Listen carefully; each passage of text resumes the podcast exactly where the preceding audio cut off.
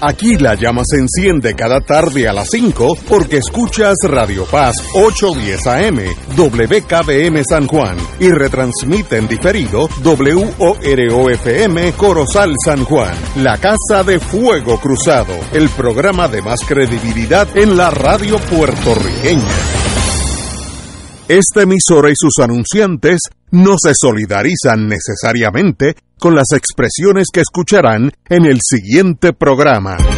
Son las 5 de la tarde, hora de escuchar Fuego Cruzado, el programa de más credibilidad en la radio puertorriqueña, en las voces de Ignacio Rivera y sus panelistas invitados con su discusión política dinámica e incisiva de los acontecimientos más importantes del momento.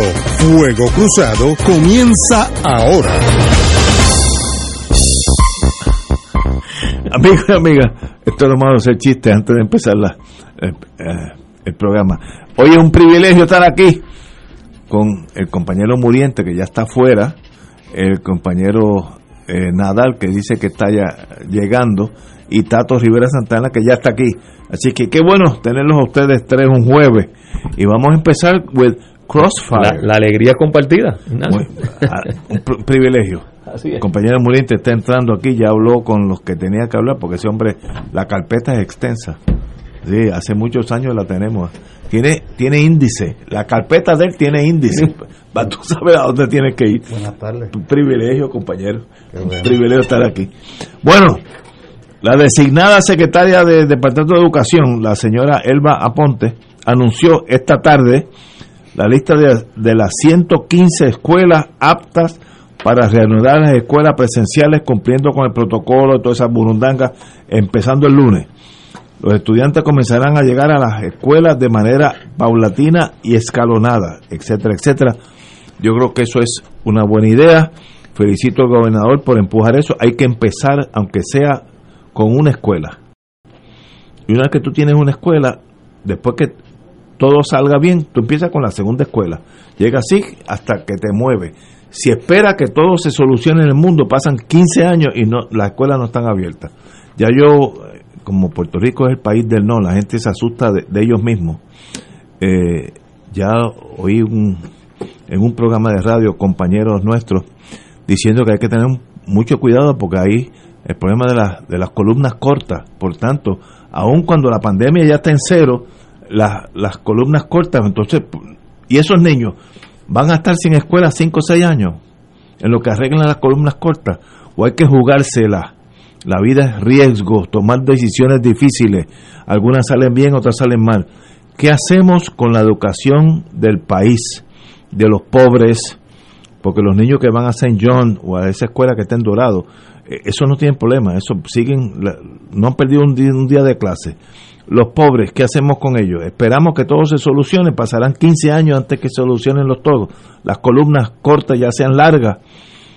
Por tanto, estoy con, con el gobernador Pierluisi, empiece el lunes, ah, con los problemas que surjan, y van a surgir, con los contratiempos que surjan, y van a surgir, estoy seguro que van, van a encontrar, y yo soy, en inglés se dice, it's the romantic in me, van a, abrir unas escuelas que no se han tocado desde el verano pasado. Eso es, desde que yo nací, eso es así. Y la grama va a tener 10 pies y, los alacranes van a correr por los salones porque nadie le ha dado mantenimiento. Pues choque con esa realidad y corrijan el problema. Porque si no, cuando lleguen de aquí a dos años van a estar la grama mucho más alta y los escorpiones y la, los, la salamandra dominando el lugar. Empieza el lunes y veremos a dónde llegamos. Tato, usted que es planificador debe saber más, más que todos nosotros de esto. Bueno, no necesariamente, pero no hay duda de que hay una preocupación no solo en, Puerto Rico, sino a nivel internacional sobre el tema de, del reinicio de, la, de las labores escolares, de la educación a, cientos de miles, millones de, de estudiantes, una nueva generación que, que ha tenido que enfrentar situaciones extraordinarias como es la situación de, de la pandemia. En el caso nuestro, además de la pandemia, pues las situaciones que todos conocemos que han ocurrido, de los terremotos, de los huracanes, y que todas han tenido una, una incidencia directa eh, sobre la educación, en parte porque ha habido una desatención, Ignacio, a, la educación, a la infraestructura, a las escuelas. Este tema de las columnas cortas es un tema este, que, es viejísimo, o sea, que se viene planteando y se viene denunciando eh, por décadas. Eh, pero el asunto es que nosotros no podemos conformarnos con que nuevamente se relegue lo que tiene que ser una urgencia por una urgencia que depende de que lo demás también funcione. Eh, no hay duda de que hay, hay necesidad de que el sistema escolar comience a, funcionar y que los niños y niñas empiecen a recibir la, educación. Ahora, eh, aquí siempre hay que medir el riesgo y eso se hace en la planificación también. Eh, no hay duda de que cualquier proceso de planificación y cualquier plan que implique atender asuntos y, y retos extraordinarios como es este, pues tiene que considerarse los riesgos. Ahora, los riesgos se miden.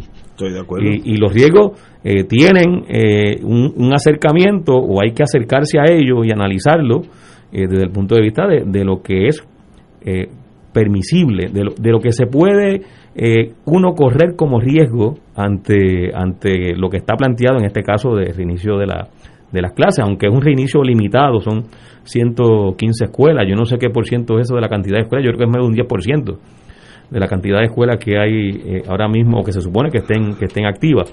Eh, pero aunque sea mínimo, es importante que se garanticen los criterios, lo, lo que son los elementos básicos para que el riesgo que se está tomando no tenga como consecuencia algo del cual podamos lamentarnos precisamente por no tomar las medidas eh, correctas. y quiero puntualizar, Ignacio, en el asunto de, en dos asuntos, ¿no? Eh, primero, el, que hayan las condiciones, que hayan los equipos en las escuelas para que se pueda dar este reinicio de clase y que se reduzca eh, lo más posible. Sabemos que siempre hay un riesgo, aquí no hay 100% de garantía de que no haya riesgo, pero es que el riesgo sea un riesgo manejable, que sea calculado.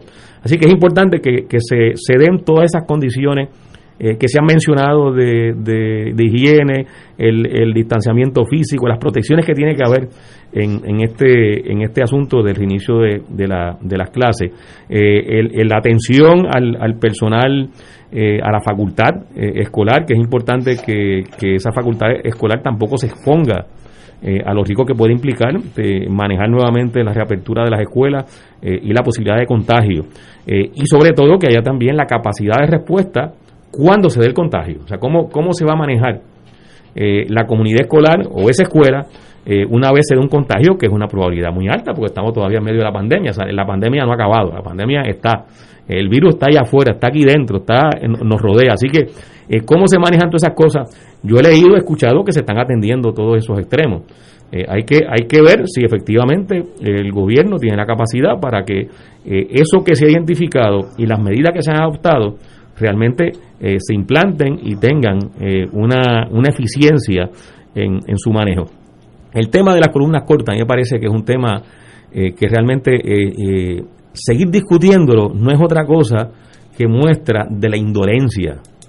Aquí estamos hablando, y yo sé que Julio va a ampliar más sobre ese tema, pero estamos hablando de un fenómeno que no avisa, que son los terremotos. Los terremotos no avisan, no son como los huracanes. Llega cuando llega ocurrieron, puede ocurrir ahora mismo. Eh, y entonces tenemos todavía sin resolver el asunto este ya endémico de, de, las escuelas de Puerto Rico, buena parte de las escuelas que tienen esa columna corta, pero se sigue relegando. O sea, aquí se habló. ¿Qué han hecho? Bueno, pues, pues la información que ha salido es que prácticamente nada. Nada, pues nada. Pues nada. Entonces, ¿Cuándo se va a hacer? O sea, es que vamos a esperar que nuevamente ocurra un terremoto. Eh, y que como dice, como ha, planteado con, mucha vehemencia el doctor Molinelli, que es un estudioso de esto y que de hecho ha sido de las voces principales en la denuncia de esto, es que vamos a esperar a que nos bebamos las lágrimas cuando ocurra eh, una situación eh, que no deseamos, que esperamos que no ocurra, pero que puede ocurrir porque ya ha ocurrido en el pasado. Entonces, esas cosas son imperdonables y nosotros tenemos que que ser en ese sentido firmes en no aceptar eh, en no aceptar eh, la complacencia con esta situación. Eh, no, no podemos aceptarla, tenemos que seguir insistiendo y exigiendo que esto se resuelva y se resuelva pronto. porque es un asunto de, de vida o muerte para nuestros niños y niñas en las escuelas. Mi parecer al respecto, no solamente en la educación ni escuela, es en todo. lo único que no es aceptable en, en la crisis de Puerto Rico es no hacer nada. Hay mil soluciones. Tal vez yo tenga las dos peores o tú, las dos mejores. Pero lo que no se puede hacer es no hacer nada. Y eso de la columna, no han hecho absolutamente nada. Entonces, ¿qué vamos a hacer? Y no, ha sido por falta de propuestas. O sea, ha habido incluso eh, propuestas específicas de, de, expertos en ingeniería que han recomendado cuál es la técnica, todo cuál está es hecho. el mecanismo para hacerlo. Que nadie ha corregido nada. No es tampoco falta de fondos. Bueno, sí, la educación, según yo tengo, le sobran los fondos. Eh, eh, es la agencia que más dinero tiene, es la que tiene el presupuesto más grande. Ahora, vuelvo y repito, y en esto pues me expongo a ser criticado mañana si algo sale mal. Gobernador, eche para adelante. Las grandes caminatas, como dijo Mao Zedong, empiezan con el primer paso. Abra las escuelas, las que dijo, de tantas escuelas que hay, 120 y pico, y luego vienen las 126 y luego las 127. Si no se empieza, los niños no se van a educar por 15 años. So, jala el gatillo y la bala sale a veces sale para atrás, que es el problema. Pero para eso que usted es gobernador, para, hacer las cosas, si todo estuviera bien, ser gobernador es un llame, ¿no? Cuando las cosas están difíciles, que ser gobernador es más difícil. Así que eche para adelante. Compañero Muriente, buenas tardes antes que todo. Buenas tardes. Muy buenas. Acaba de llegar el senador. El senador. Con D, porque hay hay diferencias con D o con T. Sí, ahora más que nunca. Fíjate que Julio, cuando viene con algo duro, empieza suavecito. Suave. pero, mira que, pero, mira que predisposición. hay, negativismo. Ah. Oye, eh, yo estoy de acuerdo contigo, Ignacio. Para echar a andar, lo que hace falta es el, primer, paso. El problema es que si tú cuando fuiste a dar el primer paso hace seis meses, había un árbol en el medio, tropezaste.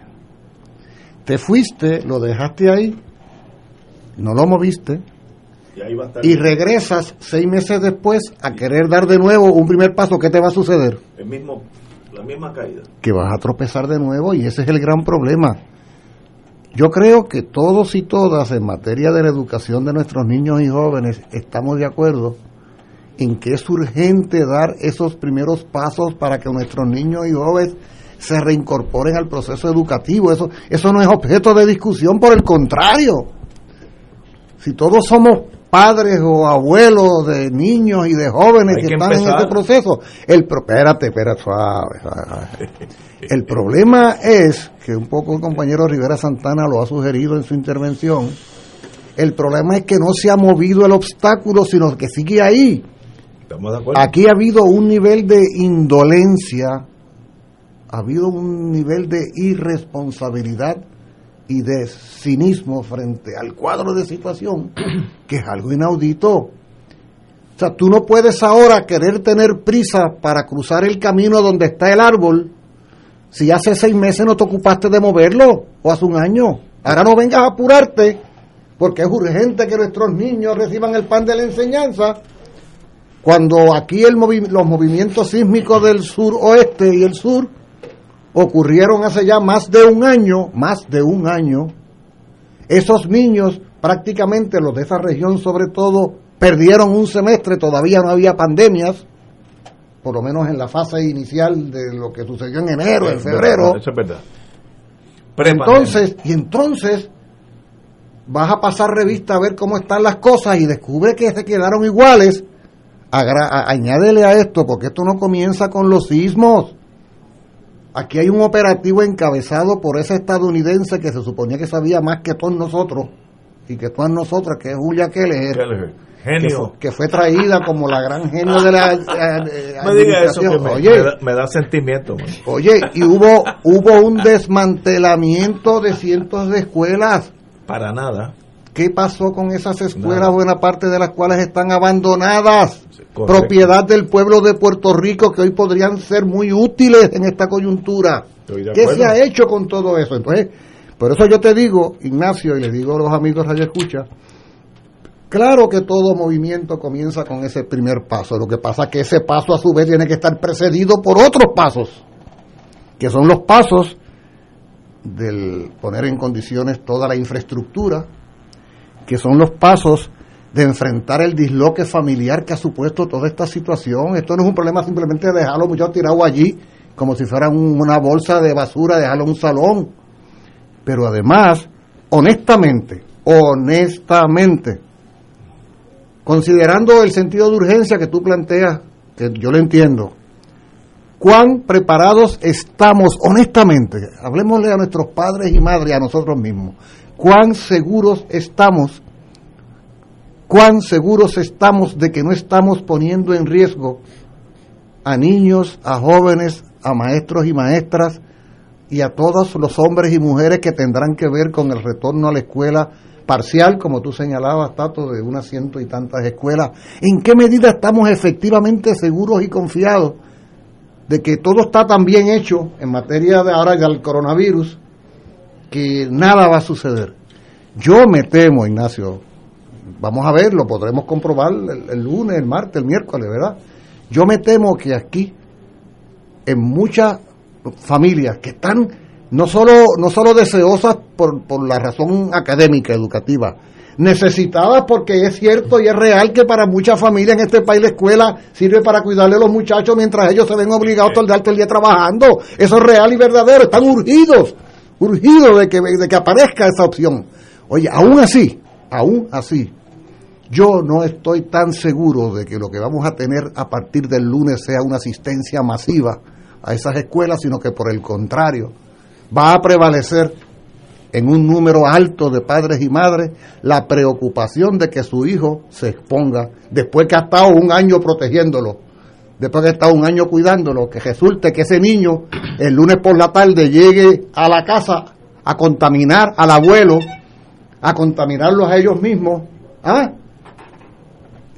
De manera que yo creo que ese es el problema peor. No es, no es limpiar el patio de la escuela, chicos, no es pasarle pintura es la incertidumbre general porque ha habido una irresponsabilidad muy grande, muy grande. Entonces, y no es el coronavirus, es todo lo que ha venido acompañando todo lo demás. Es un desmadre total y entonces yo no estoy seguro. Aquí hay un afán de querer dar la impresión de que todo está resuelto. Y tú oyes al gobernador en ese follón que tiene él de ser súper optimista y, y pareciera que está en negación frente al cuadro de situación vigente. Tenemos aquí una pausa, regresamos con Fuego Cruzado y el, compañero Nadal Condé. Vamos a una pausa. Fuego Cruzado está contigo en todo Puerto Rico.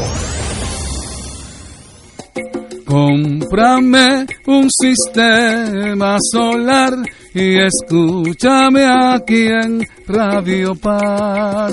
Todos los viernes a las 4 y 30 de la tarde te espero para que me cuentes tus inquietudes acerca de placas solares con baterías.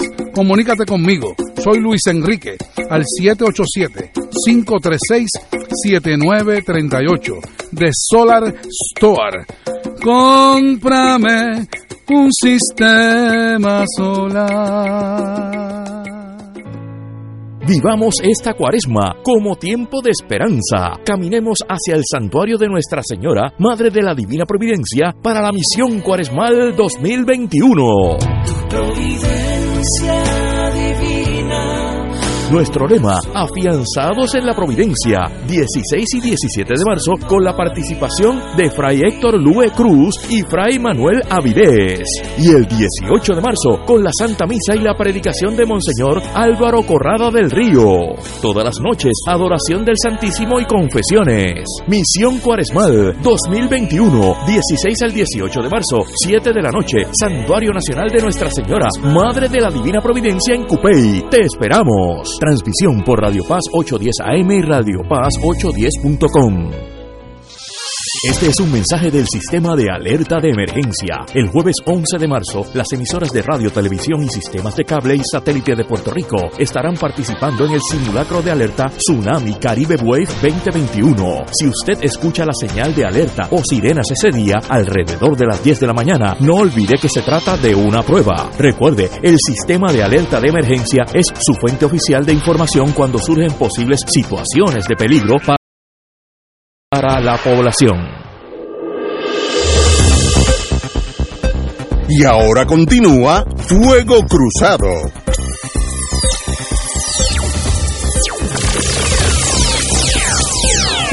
Regresamos, amigos y amigas.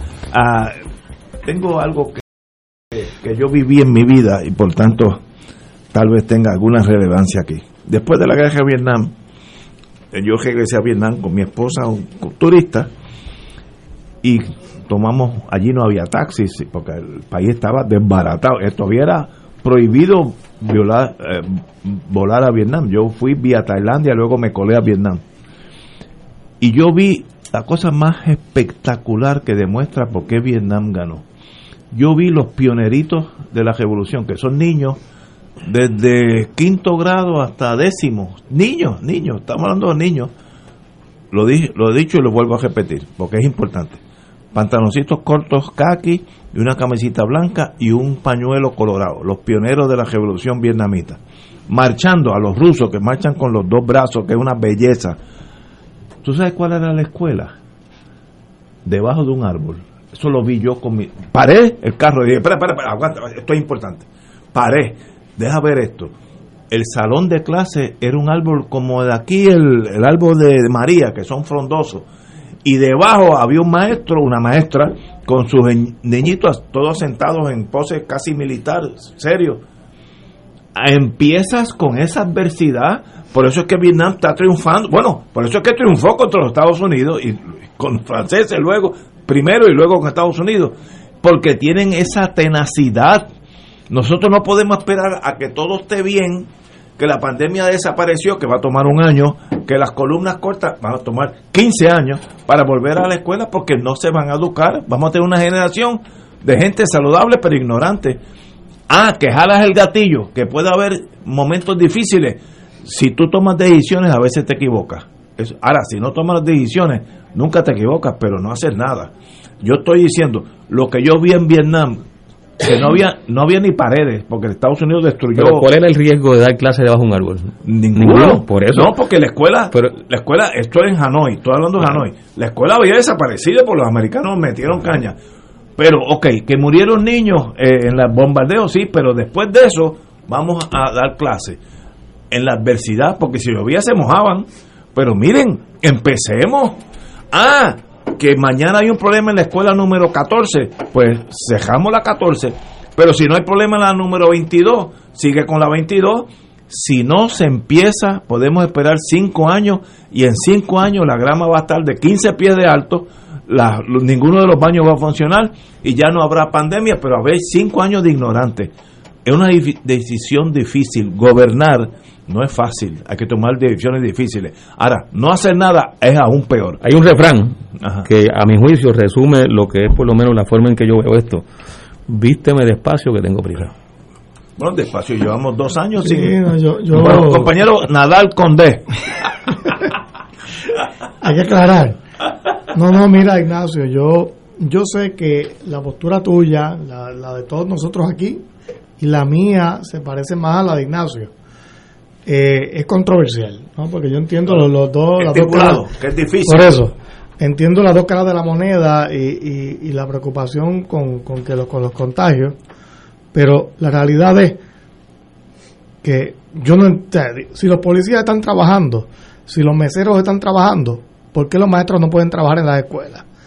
O sea, yo, yo no entiendo la, la posición de los gremios, de los maestros en estos momentos. Porque está todo el mundo trabajando por ahí, pero ellos no pueden trabajar. Y se están vacunando con prioridad antes, antes que todo el mundo. Y yo no entiendo eso, sinceramente. trabajando, Están trabajando, están No, no, no, bien, no, virtual. Los policías están en la calle y los meseros están en la calle. ¿Y por qué los maestros no pueden hacer lo mismo? Y los sindicatos no están pensando en los niños, están jugando con la política. Es lo que yo pienso. Y yo creo que las escuelas, aunque sea poco a poco, y comprendo las preocupaciones, el que no quiera enviar a su niño a la escuela, pues no lo Que envíe. no lo envíe, es un problema. Pues, pero tienen que abrir, porque los niños pobres de Puerto Rico se están quedando rezagados, sobre todo los que no tienen internet, los que no tienen computadora, porque yo tengo amigos que tienen ni- niños en Baldwin y en St. John's, y todos están en computadoras el día entero, en su casa, con aire acondicionado, cogiendo clases, no se están quedando rezagados, y el niño pobre de Puerto Rico, ¿qué está pasando? No está recibiendo clases, y se va a quedar atrás, de, de- de por vida, de por vida Por vida. va a entrar a la universidad rezagado. Si Si, es- entra. si es que entra. si entra. Y para mí eso es inaceptable. Y yo ahí coincido con Ignacio, no me importan los riesgos, que los niños comiencen a educarse, el que quiera hacerlo. Ah, yo sé que hay riesgos, lo, lo entiendo, pero sinceramente esta situación de, de, de desigualdad, de que los niños pobres no puedan educarse y los ricos sí, a mí eso me indigna. Y yo creo que la educación pública tiene que comenzar a actuar ya. Eso de que los maestros de educación pública están dando clases por internet, esa es la minoría. Todos lo sabemos, es la minoría. La mayoría no están dando clases y la mayoría de los niños no están recibiendo ninguna clase. Ninguna y eso hay que decirlo. Cero educación. Sí, hombre. Y nada, esos son mis comentarios. Lo que pasa es que el, el, el, el issue aquí no es que se trabaje y se haga lo posible para que se reabran las escuelas y se empiece a dar las clases. Ese no es el issue, todo el mundo está de acuerdo en que eso debe hacerse, pero el asunto es hacerlo bien, porque el riesgo es lo importante aquí. No estamos en medio de, un festival, ni estamos en medio del verano donde no hay ningún tipo de, de limitación, estamos en medio de una pandemia. Y yo creo que responsablemente, contrario a lo que dice Nadal, los sindicatos han planteado cuáles son sus recomendaciones para precisamente evitar el riesgo, para que ese, ese reinicio de clase y, y esa nueva reactivación no implique más dolor del que ya han sufrido Pero, las familias y los padres y los niños y las niñas primero porque estuvieron ausentes por las razones que, que todos conocemos, pero porque puede haber unas consecuencias de salud, Es que- puede haber unas consecuencias que afecten directamente a los parientes de los niños y niñas, a, a los propios maestros y maestras. O sea, no está- eh, yo creo que ese es el asunto, cómo logramos y cómo se logra que esto se haga bien. Pero no puede ser una chapucería porque es una irresponsabilidad Ah. y la función, la función del los gobierno policías están en la calle. no, ¿por qué no, los pero no, no, no, son, comparaciones Ah, que no ah. vienen, no, no son, no No, son iguales. no, es igual, no, no, no, no, es no es lo mismo, no es lo mismo, no, no, no, no es lo mismo. No, no lo puedes comparar, O sea, no, no lo puedes comparar porque son funciones distintas. No. Y en, en el caso del, del gobierno, el gobierno tiene que ser responsable, sobre todo con la educación de los niños y niñas, de que ésta se dé en un contexto donde la amenaza a su vida o a la de sus parientes no esté en juego, que es lo que un poco pero, se está planteando aquí. o sea, aquí no se está hablando de que la gente no quiere ir a, a las escuelas porque, porque le gusta no ir, o los maestros van a ir o no van a ir porque le guste o no ir a la clase o ir a, la escuela. Es porque se quiere garantizar y se quiere reducir al mínimo o al, o al nivel que sea manejable las consecuencias y el riesgo Pero- que pero- eso implica o, es que o, o es que pensamos que no hay riesgo de que se contagien los niños, sus parientes y los maestros. Pero, ¿Acaso no han muerto más de 2.000 personas en Puerto Rico en lo que va de pandemia, que es menos de un año, dicho sea de paso? Pero Tato, van a morir cuatro mil. No tiene que... Cuando- ¿por no, qué? no, cuando se acabe esto, con todo y pandemia y todo Pero es que ese no es el- ese no puede ser el enfoque, Ignacio. porque yo sé, Estados Unidos, Estados Unidos lleva medio millón y van a morir cuando se acabe toda esta ta- tragedia, un millón. It is what it is. La- estamos Y si- bregando con esa Pero y si, y crueldad. si tu accionar aumenta esa posibilidad de muerte. Ese, ese, ese es Eso- el, ese es el asunto. No, tienes razón. Yo, yo te entiendo. Pero entiéndeme a mí. La solución es entonces que nadie se eduque por los próximos dos Tampoco años. que pues entonces tú tienes que tener No. una línea por medio. Es que precisamente lo que lo que estoy planteando, Ignacio, ¿Cuánto toma lo que hacer lo que lo que estamos tú- argumentando es que hay que hacerlo para hacerlo bien. ¿Por qué Muy hacerlo mal? Ok. O sea, ¿por y, qué hacerlo mal? Y hacerlo bien, ¿cuánto tiempo te toma a mí? Bueno, es que el, tiempo para hacerlo bien tiene que ver también con la responsabilidad y la capacidad y la agilidad y, y la eficiencia que tengan las agencias bien, correspondientes, en este caso los funcionarios que están a cargo de las agencias correspondientes, para que eso ocurra. Pero no podemos pasarle la mano a esos funcionarios, ni al gobierno ni a las agencias. Tato, pero que los niños tú no los puedes tirar al cadalso. Pues- pues es ¿O- que o- o es que tú estás planteando eso? hay Ah. que- O sea, Pero vas a tirar a los niños y niñas a un ambiente y el maestro de que no- inseguridad. y el maestro que no quiere Eso es una irresponsabilidad. Y, y el maestro que no quiere dar clase, que no se vacune entonces, porque los están vacunando a todos para que den Pero clase. eso es bajarse Y la yegua por el rabo, ese no es el asunto. prueba. O sea, no, no, no, no, me- no No, no, no traiga un no, argumento no. que, que francamente no lo es, Pero, pero, es un- pero, pero, pero, pero, es un argumento prejuiciado hacia vamos a llegar a un intermedio vamos yo creo que tú y yo estamos diciendo lo mismo de diferentes formas estamos de acuerdo que los niños tienen que educarse hay alguna disidencia sobre eso ninguna ok ahora ¿cuán, cuánta cuánta rapidez tenemos que tomar para que eso comience yo estoy diciendo a lo Mao Zedong las caminadas largas comienzan con el primer De hecho, lo, eh, Si no Mao empieza- citando a Confucio. Eh, Sí, ok. Si no empiezas, y esperas que todo se arregle, vamos a esperar un año más. Yo te aseguro a ti que de aquí a un año la grama va a estar de cuatro pies, los baños no sirven y la pandemia va a estar más o menos igual. Entonces, votaste un año, vamos a tirar los topos sobre la mesa, esperando que no salga el doble seis, que puede salir. Eso es lo malo de gobernar, porque estar en un cocktail party, un llame. Ser gobernador, tú tienes que tomar decisiones que a veces afectan gente. But let it be, comiencen con el cuidado de Tato, ¿sabes? De Cabanillas. No, yo cojo a Cabanillas, si yo fuera gobernador, ven acá, dime qué hago. Pero no es no hacer nada, porque esperar que todo se arregle, pasan dos o tres años, y las columnas pasan 15 años. Eh, antes, digo, o más si es que las arreglan. Oye, oye Ignacio, Ignacio. Compañeros murientes. que, que la, a la edad mía la presión me puede afectar. Déjame preguntarte algo. Eso pasa, pero. Oye, mira, eh, mira, dime una cosa. ¿Tú, ¿Tú viste cómo quedó la escuela que colapsó en Guánica. No, yo, yo no he visto. Pero eso es otro tema. No, no es otro tema. no, déjame. Las escuelas del sur son otra cosa. Déjame decidir. Déjame, déjame, ahí no estamos hablando de déjame, la pandemia. Déjame decidir yo no, otro tema. No es pandemia. Ahora estamos hablando de, de la. Pero, oigan, pero, pero, pero me van a dejar hablar. Usted, usted tiene la palabra. Digo, si quieren. Si no, no, pues, no, no, pero estamos hablando de la pandemia pues, versus terremotos. Y yo empiezo por donde yo quiero empezar. Muy bien. Eh, cosa, Usted está hablando con las columnas cortas. Ninguna columna de nada. Mira que me da como el malo. Oye, con el perdón de... Ya me bajó la presión. Diga usted. Yo le sugeriría a ustedes, los que no han visto cómo quedó esa escuela, que la vean. Yo tengo fotos porque fui allí.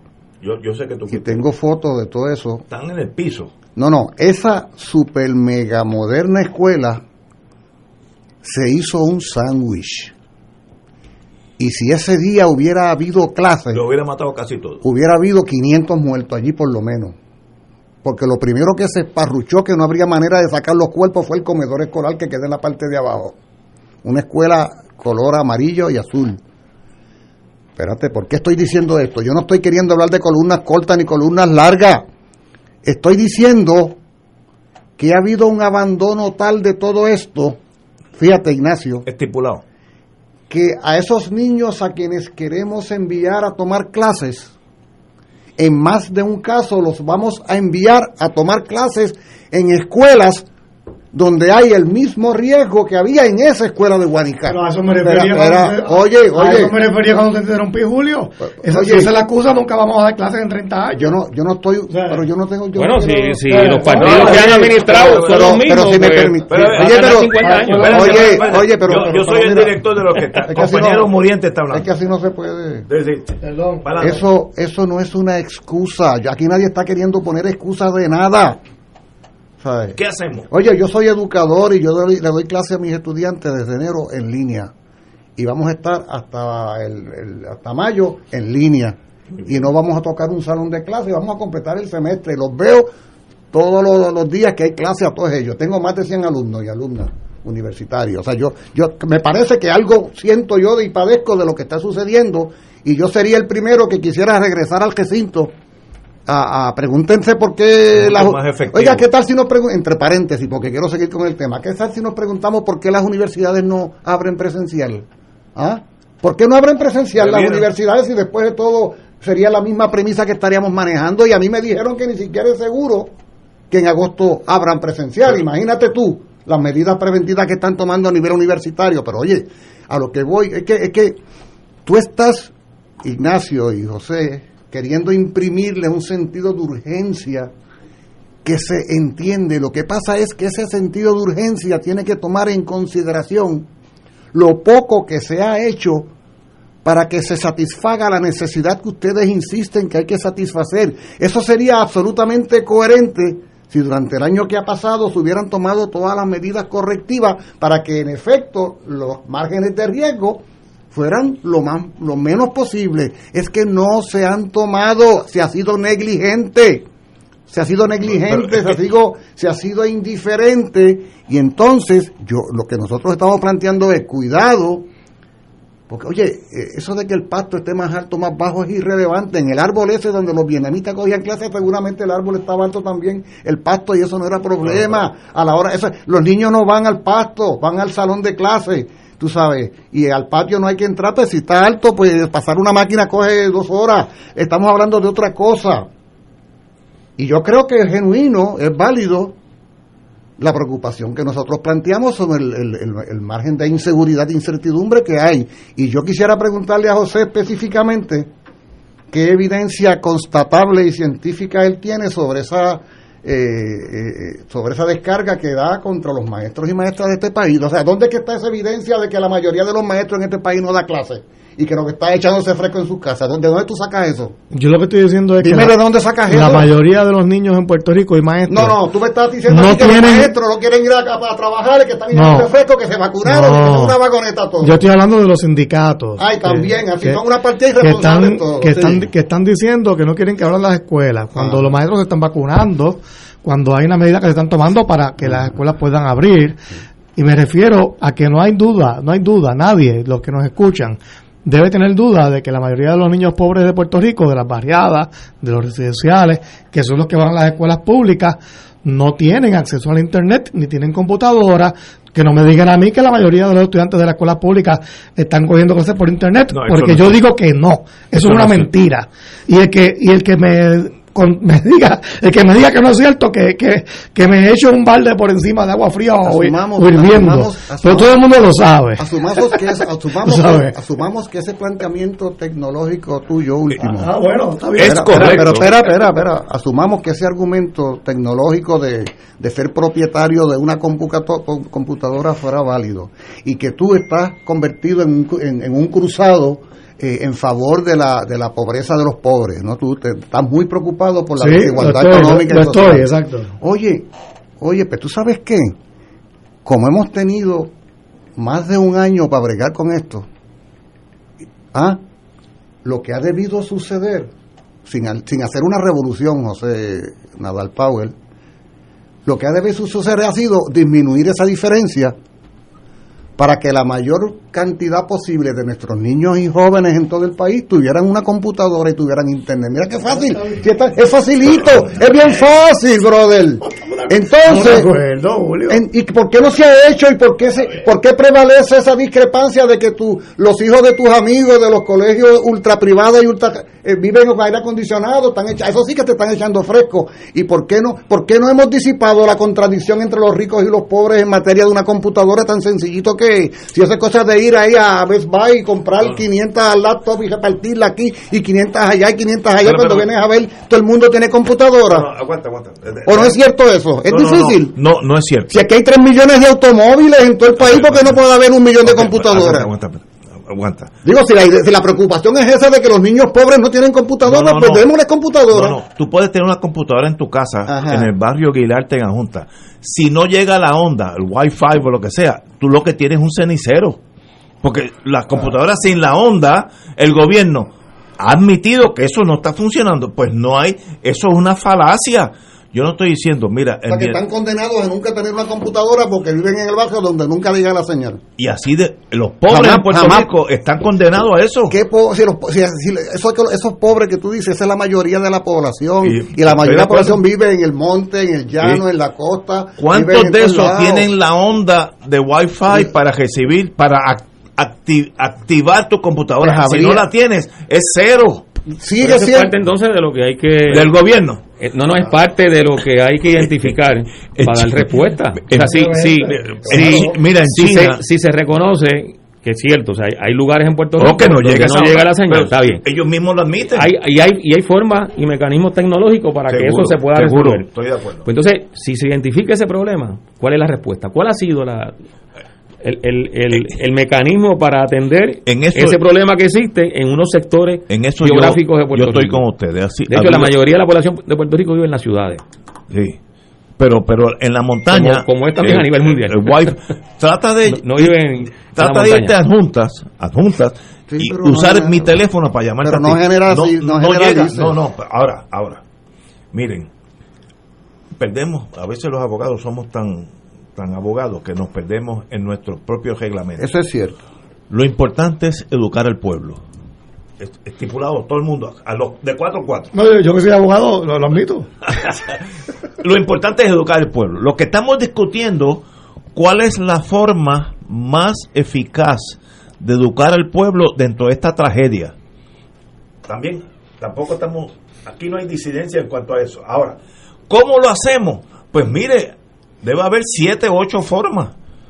Ahora, si tú no das el primer paso, pueden pasar cinco años y nadie se va a educar, porque yo conozco al puertorriqueño en educación. Yo soy abogado de dos, dos tragedias que pasaron en educación. Hay una clase de mafia que deben, si fuera en China, hubieran fusilado 13 mil, 15 mil burócratas para que llegue una tiza ¿Y adjunta. ¿Cuál es el primer paso? ¿Cuál es el primer paso? que- No, ¿cuál es? el primer paso no es mandar a los muchachos a la escuela. No, no. Oye, ese tiene que haber sido el octavo o noveno paso, porque bueno, el primer pero- paso había sido, ¿sabes qué? Garantizar que el sistema Wi-Fi, Internet y lo que sea eh, prevalezca en todo el país, que cada familia tenga una computadora en sus Pero- manos para garantizar la educación. Pero- Eso hubiera sido un primer paso. Ok, pero en eso diferimos. Ah, ¿no? Sí. No, esa Wi-Fi y las y las las tabletas estas que valen mil y pico de pesos ¿Eh? no se van a repartir a 300 mil estudiantes. ¿Por qué no? Son 30, mil, 30 millones de pesos. 30 millones de pesos para garantizar la educación de nuestra niñez, para que no estén en la 30 inseguridad. millones se iba a robar la, la empresa aquella de la prueba médica. Pero no, no es tan fácil. Pero Eh, por eso, por eso yo asumo, por hay eso que yo asumo usar la computadora y tenerla conectada. y la Hay conecto. muchas cosas. Y por eso yo asumo el, el método chino, yo cojo ese que se, y trato de robar 30 millones de pesos y lo fusilo delante de su compañía con el título detrás, como hacen los chinos. Lo, porque- digo, estoy exagerando. Ni siquiera le para han crear- radicado cargo, ¿tú sabes? Nada, no va a pasar nada porque este es un país colapsado. Ahora, entre esa tragedia, mira, desde que yo era chiquito, cada agosto cuando empezaban los niños de escuelas públicas, había un pánico porque no, no se habían mejorado las escuelas. Antes de las tormentas y los terremotos y la grama literalmente medía cuatro pies, eso es hace 40 años. ¿Eso qué ha cambiado? Educación hay que... No, no, se ha grabado, por eso es que es importante que, que- el primer paso, en ese contexto que tú muy bien narras, Ignacio, en ese contexto el primer paso no puede ser ciego a ese historial No, no, eh, de tanta negligencia, entonces tiene que demostrarle al país, el gobierno, de que realmente ese primer paso es un primer paso seguro. Pero, Pero- seguro, y no estoy diciendo que sea 100% seguro, No hay nada pero tiene que ser seguro. Ahora. tiene que ser seguro con el margen manejable de riesgo. Ahora, eso no está aprobado.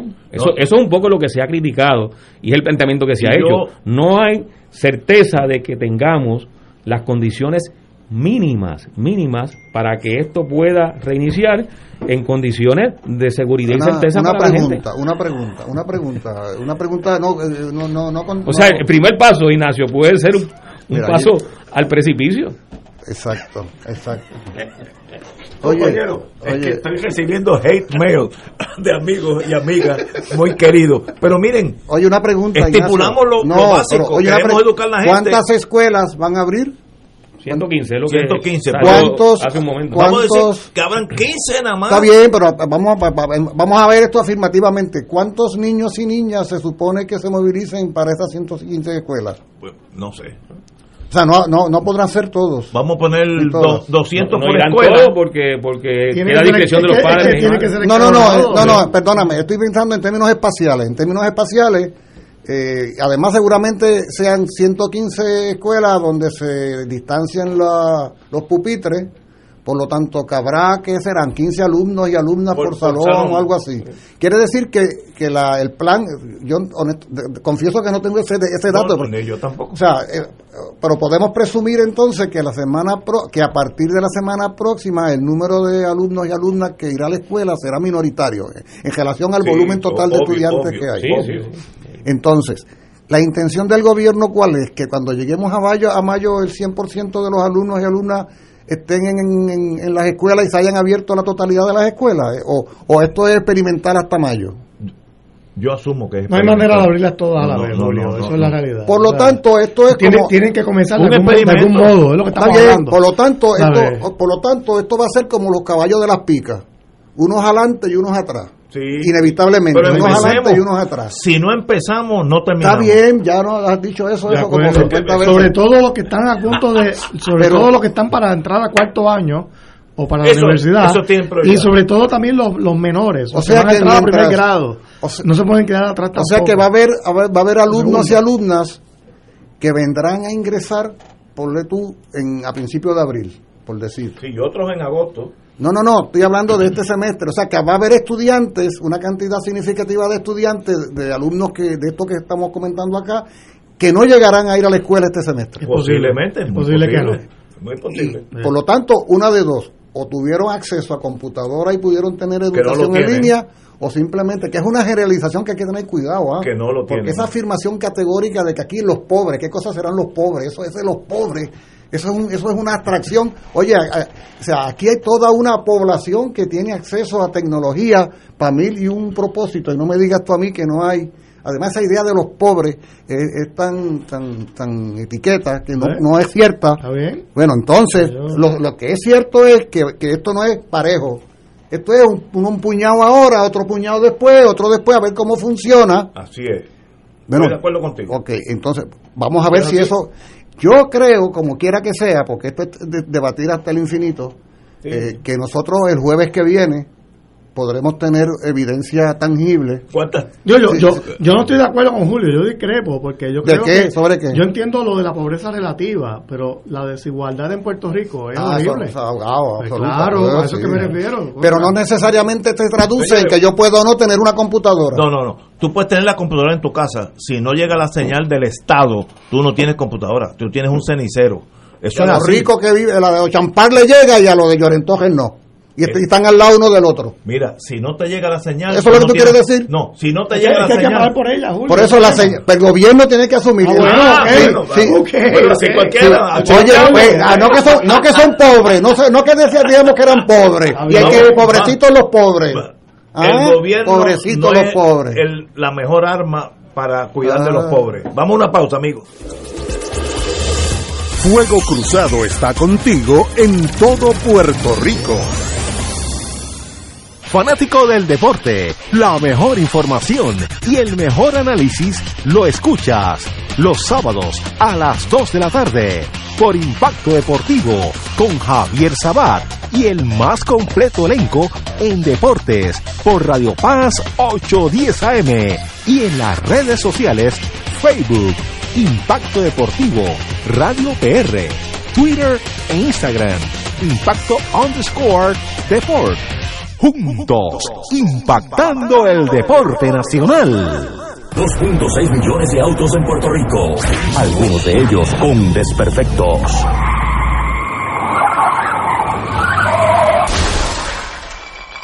Autocontrol. Tu carro. Tu carro. Tu mundo. Lunes a viernes a las 11 de la mañana por Radio Paz 810 AM.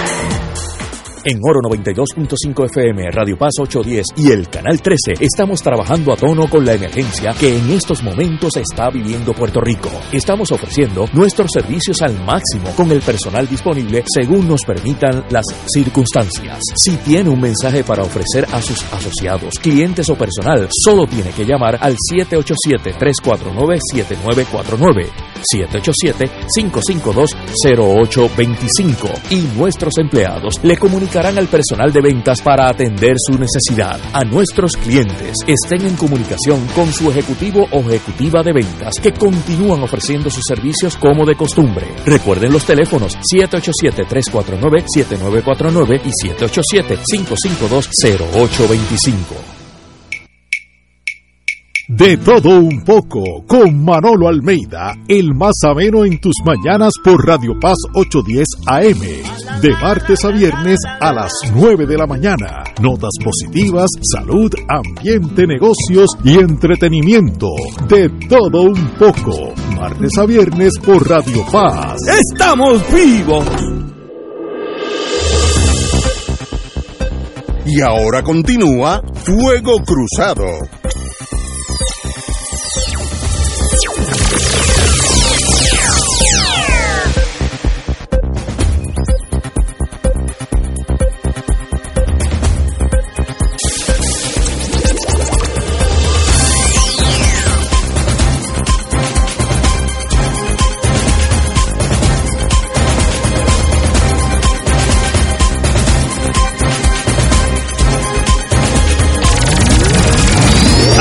Amigas, muy buenas tardes. Ante nueva- nuevamente nos hemos dado.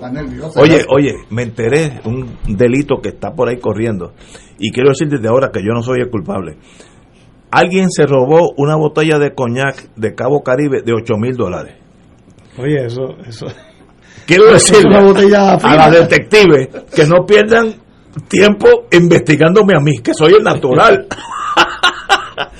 Pues, yo admito puede tener motivo. Sí, no, yo, yo tenía todas las cualificaciones, pero no fui. Así que no no concentren en mí porque pierden ¿Llena, el tiempo. llena o vacía?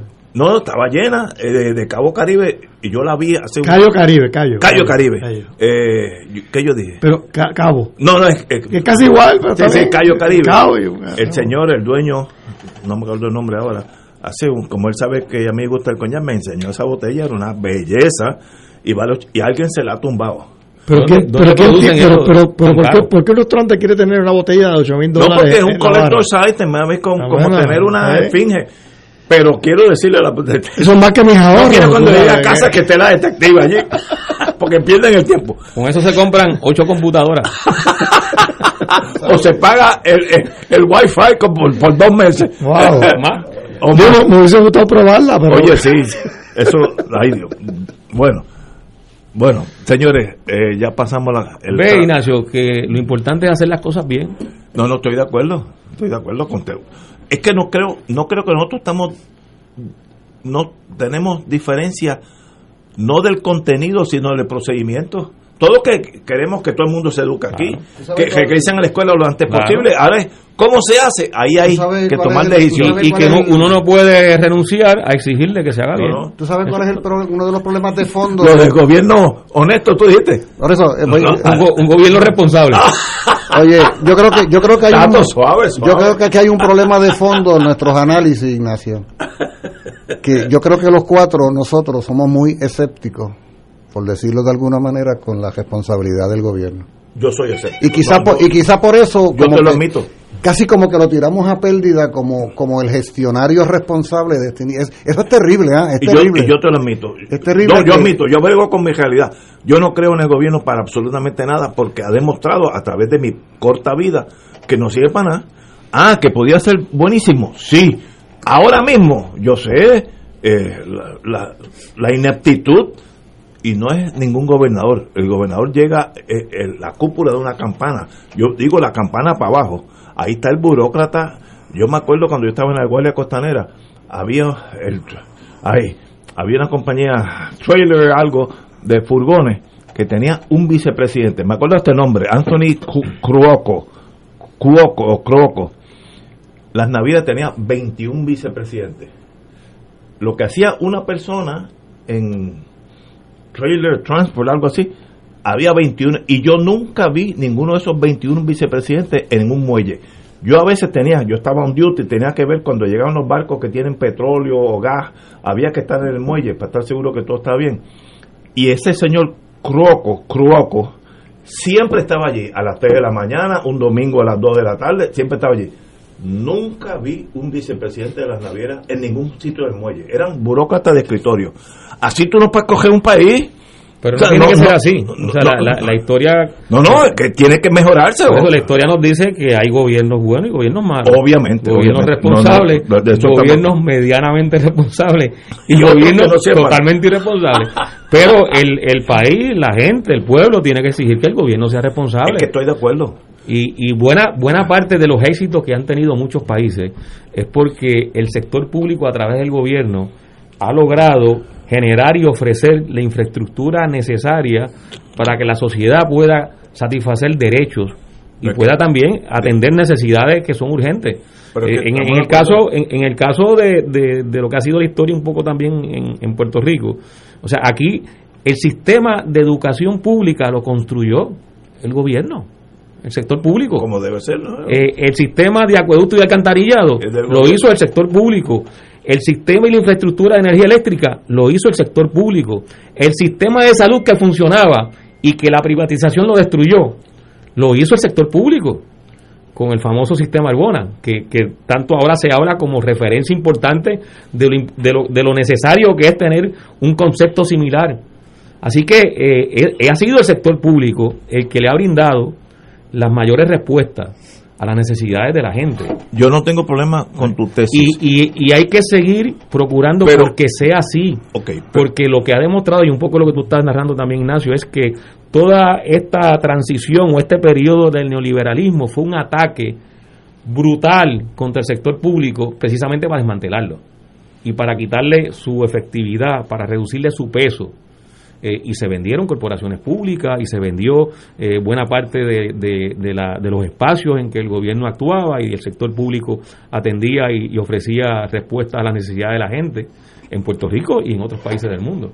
Oye, Eh, y esa y esa ofensiva neoliberal que, que atacó el sector público hizo crisis su crisis en Puerto Rico y ha hecho crisis en el mundo que, que ahora se refleja en muchos de los estudios que se están Los, haciendo. los que los que ya fuimos del mundo de inteligencia recibimos mensualmente un magazincito bobo que es bastante objetivo de lo que está pasando en el mundo. Cuando Menem, el presidente de Argentina, privatizó los rieles, lo vendió a una compañía española, si, si, si bien recuerdo, pues eso en papel suena excelente, pero había provincias alejadas de Buenos Aires que tienen una, ter- una tercera parte, un poquito más de la población, allá por Salta, eh, eh, tocando a, Bolivia, tocando al Paraguay, que los rieles, ¿para qué yo voy a mandar un tren para Salta si allí no hay comercio? Pues si es privado, no la mandaba.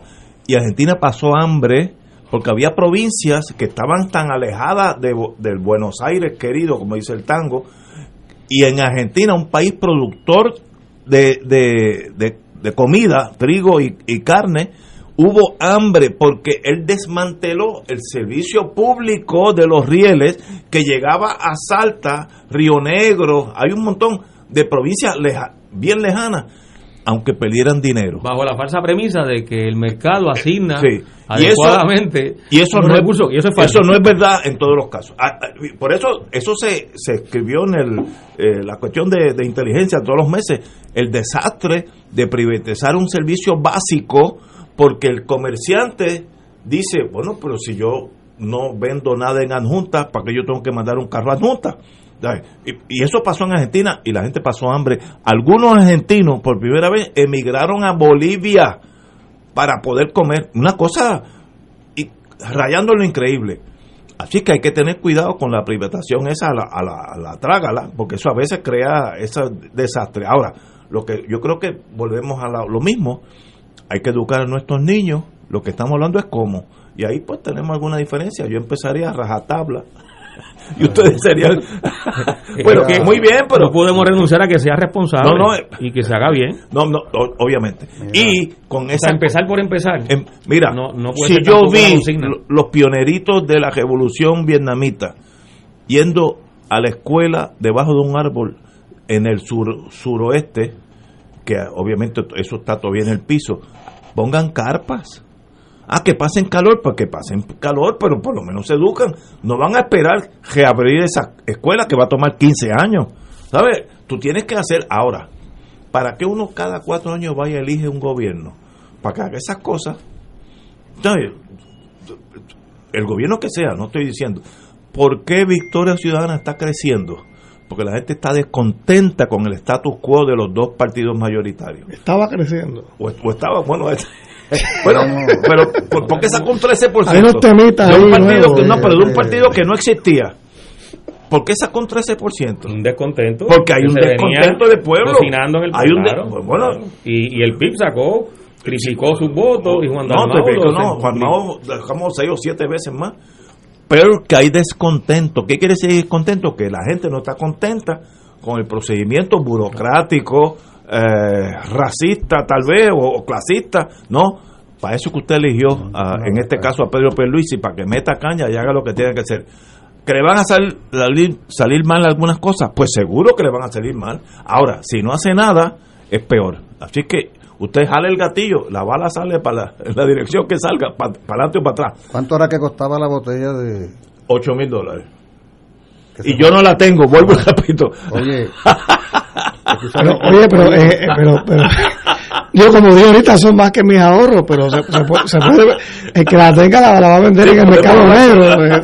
en, islote sacaba, en el barrio islote de Arecibo, Ah, ahí hay bueno, ahí se, hay acaban, bu- se acaban de robar cinco vacas Holstein a mil dólares cada una. Oye, ahí, ahí es donde está la estatua de Colón, en varios lotes. No, esas, no, no, eh, esas Holstein son Sí, sí, sí. de- que dan leche, pero de primera clase. Mira, no, y allí, ahí es que yo voy a comer en la empanadilla Wow. Cetín, en el Guayabo. Pues, oye, bueno. pues los pillos eh. están sueltos. Los de buen gusto, como el coñac y los que roban carne. Así que, ¿cuál es el jefe de la policía ahora? No, no, no sé ni Hay cómo. jefe de algo. Es que este no, no sé ni el nombre. se me olvida. No, se- eh, Eso en sí es un cambiado problema. tanto que. Son no hay- las 17 horas, vamos a una pausa. Fuego Cruzado está contigo en todo Puerto Rico. Aquí la llama se enciende cada tarde a las 5 porque escuchas Radio Paz 810 AM, WKBM San Juan y retransmite en diferido WOROFM Corozal San Juan, la Casa de Fuego Cruzado, el programa de más credibilidad en la radio puertorriqueña.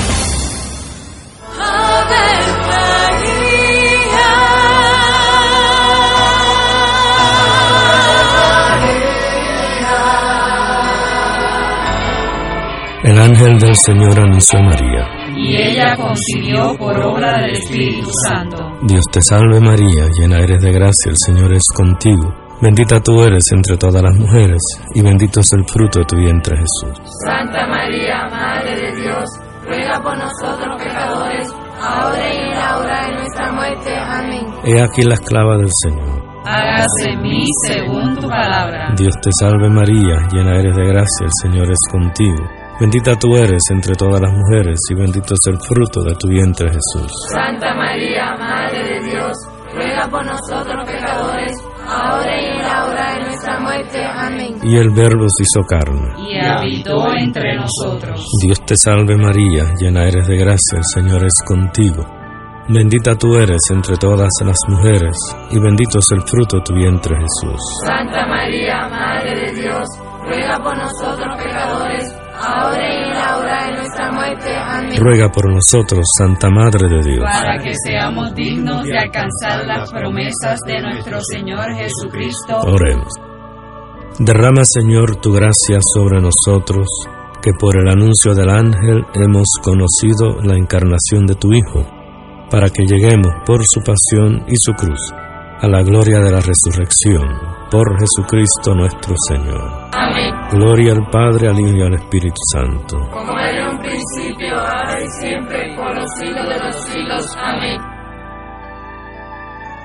El jueves 25 de febrero, los misioneros de Radio Paz 810 AM llevarán a cabo una jornada de acompañamiento y oración por las familias. 12 horas de oración ininterrumpida por el componente familiar de Puerto Rico y del mundo entero, durante las cuales tus intenciones estarán expuestas en nuestra capilla. Jornada de acompañamiento y oración por las familias, jueves 25 de febrero, auspiciada por los misioneros de Radio Paz 810 AM, donde ser mejor siempre es posible.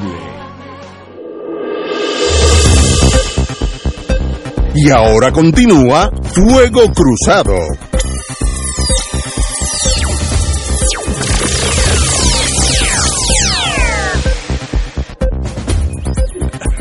Amigos y amigas, muy buenas tardes nuevamente. Son, me corrijo, no son las 17 horas, son las 18 horas, 18.04 horas. Aquellos que son militares o espías saben lo que estoy hablando. Bueno, eh, sin decisión sobre el retiro digno. En Puerto Rico, la verdad que los sueños, sueños son. Eh, el gobernador de Puerto Rico informó que no ha tomado una decisión sobre el proyecto de retiro digno aprobado por la Cámara de Representantes y aseguró que evaluará la medida que finalmente llegue desde la Asamblea Legislativa. El, Senado tiene que pasar sobre eso. Pero cuando llegue a su, a su, a su escritorio, pues tiene una decisión muy difícil. Primero, yo como tengo familiares en Estados Unidos de diferentes renglones de la vida, sé que las pensiones aquí básicamente son la mitad de los Estados Unidos. Un policía que se retira en Maryland recibe el doble o un poquito más de lo que recibiría acá. A veces tres veces, depende, si vas en California, Texas. Así que las pensiones de nosotros son ridículamente bajas. Si a eso la Junta le va a meter un mordisco, un 10%, pues van a ser ridículamente bajas, aún más bajas, menos, menos 10%. Y la Cámara, unánimemente, si no me equivoco, y el Senado, que va a ser unánime también, va a llevar ese, ese pedido justo al, al escritorio del, del gobernador de Puerto Rico, el amigo Pedro Pierluisi. Ahora, Pedro Pierluisi no es el que controla las finanzas del país, a diferencia de casi todos los países del mundo, con excepción de una que otra colonia. El factor económico lo controla la Junta, el Congreso de Estados Unidos vía una Junta de Control Fiscal. Por tanto, el hecho que Pierluisi firme, que yo estoy seguro que lo va a firmar, porque así le pasa la decisión difícil a Yaresco, no quiere decir que vaya a suceder. Y Yaresco, como está aquí, ella es la jefa de una agencia de cobro, eso es todo lo que es. La Junta de Control Fiscal tiene un montón de gente que habla en inglés muy bueno y siempre visten elegantemente, pero es una agencia de cobro. Quieren cobrar para los bonistas. Esa es su única función. No están aquí para mejorar la economía de Puerto Rico, es una agencia de cobro. Yaresco va a permitir que el Estado le impida a ella conseguir más dinero de los retirados en Puerto Rico, sí o no. Nadie puede discutir que Yaresco tiene ese poder. Bajo promesa, promesa puede eliminar leyes, leyes eh, de- del Código de, de- Puerto Rico. Esa, esa ley, la número X, choca con, con el plan eh, económico de Puerto Rico, por tanto la doy por no válida. Va al tribunal eh, federal y lo declaran nula. Por tanto, una decisión para Pierluisi difícil porque políticamente tiene que firmar el proyecto de ley, pero en el sentido de su relación con la Junta sabe que se expone a que le den un, un, y digan, mire, eso no es válido. Pierde dos decisiones difíciles. Aprobarla es difícil, no, es la, la fase fácil, pero que sea realidad es la fase difícil. No sé dónde, eh, la verdad que es una decisión para el gobierno de Puerto Rico bien difícil. Políticamente todos estamos de acuerdo, empezando por mí, que las pensiones a los empleados dignos, porque hay unas pensiones a unos, unos que unos tumbólogos, que eso es aparte, a los empleados dignos que trabajaron 20, 30 años, yo les duplicaría la pensión. Pero el dinero, si no hay dinero, ¿qué tú vas a hacer con esa realidad? Tato. Bueno, mira, el, el gobernador Pedro Pierluisi eh, está haciendo expresiones que denotan mucha ambigüedad. Eh, él públicamente está en récord de que se ha expresado a favor de que no haya reducción a las pensiones de los retirados. Eh, lo ha dicho en innumerables ocasiones. Eh, y sin embargo, cuando ahora tú lees la noticia, eh, hay como cierta ambivalencia en cuanto a si efectivamente él está dispuesto a firmar lo que se aprobó en la Cámara de Representantes de la ley de, del retiro digno, que de hecho se aprobó este abrumadoramente, no no creo que haya habido No, no, yo que fue unánime, creo que yo fue creo que unánime, fue que, que, que fue en ese sentido un proyecto de, de consenso como pocas veces eh, ocurre en, en la legislatura. Y, y Nadal puede dar testimonio de que co- conseguir un proyecto de consenso es extremadamente difícil. Y en este caso ha Es habido imposible. ha habido ha habido consenso. Así que me parece que que Pierluisi no tiene opción que no sea firmar ese ese proyecto de ley si no lo firma pues entonces queda claramente al descubierto como una persona que no, no cumple con su palabra. Ahora, me preocupa también el hecho de que ha hecho una expresión en la que está de acuerdo con el plan eh, de ajuste de deuda que ha presentado la Junta de Control Fiscal con relación a los bonos del gobierno central. Eh, y estar de acuerdo con ese plan de ajuste de deuda y decir que está a favor de que no se reduzcan las pensiones de los retirados es contradictorio.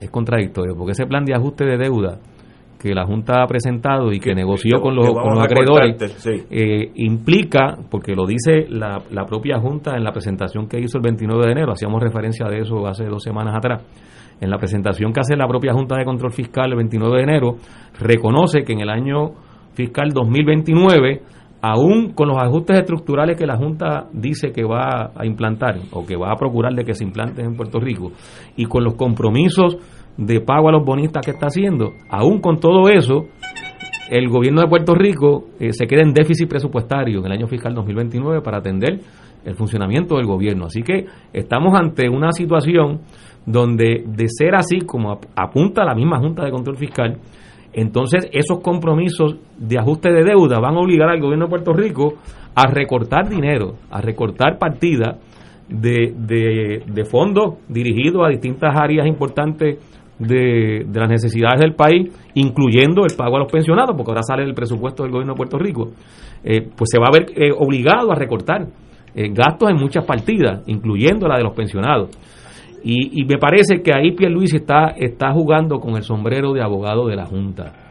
y, y no ha podido resolver esa contradicción si es que si es que para él ha sido una contradicción, y, hago esa advertencia, eh, porque ha estado en ese sentido prácticamente inscrito en el discurso de la Junta de Control Fiscal sobre este plan de ajuste de los bonos del gobierno, que debemos conversarlo más adelante porque ahí hay una serie de, de, de tramoyas y de falsas expresiones que ha hecho la Junta de Control Fiscal. Eh, que de hecho ayer el, Nuevo Día y hoy se publicó un buen artículo de la periodista Joan Isabel González donde prácticamente desmiente todo lo que había dicho la Junta de Control Fiscal sobre que eso es un gran acuerdo, que hay una reducción de 62% de la deuda que no es cierta, que, no hay tal reducción de 62%, que la reducción en todo caso es de 23%. Eh, entonces, esto, esto es grave, porque aquí estamos nosotros, eh, cuando digo nosotros, el pueblo de Puerto Rico, en medio de, de, una actuación de parte de la Junta de Control Fiscal con una complicidad de parte del gobernador Pedro Pierluisi, que a fin de cuentas están actuando en contra de ¿Estoy de acuerdo, compañero? No, no, yo eh, voy a ser breve en esto.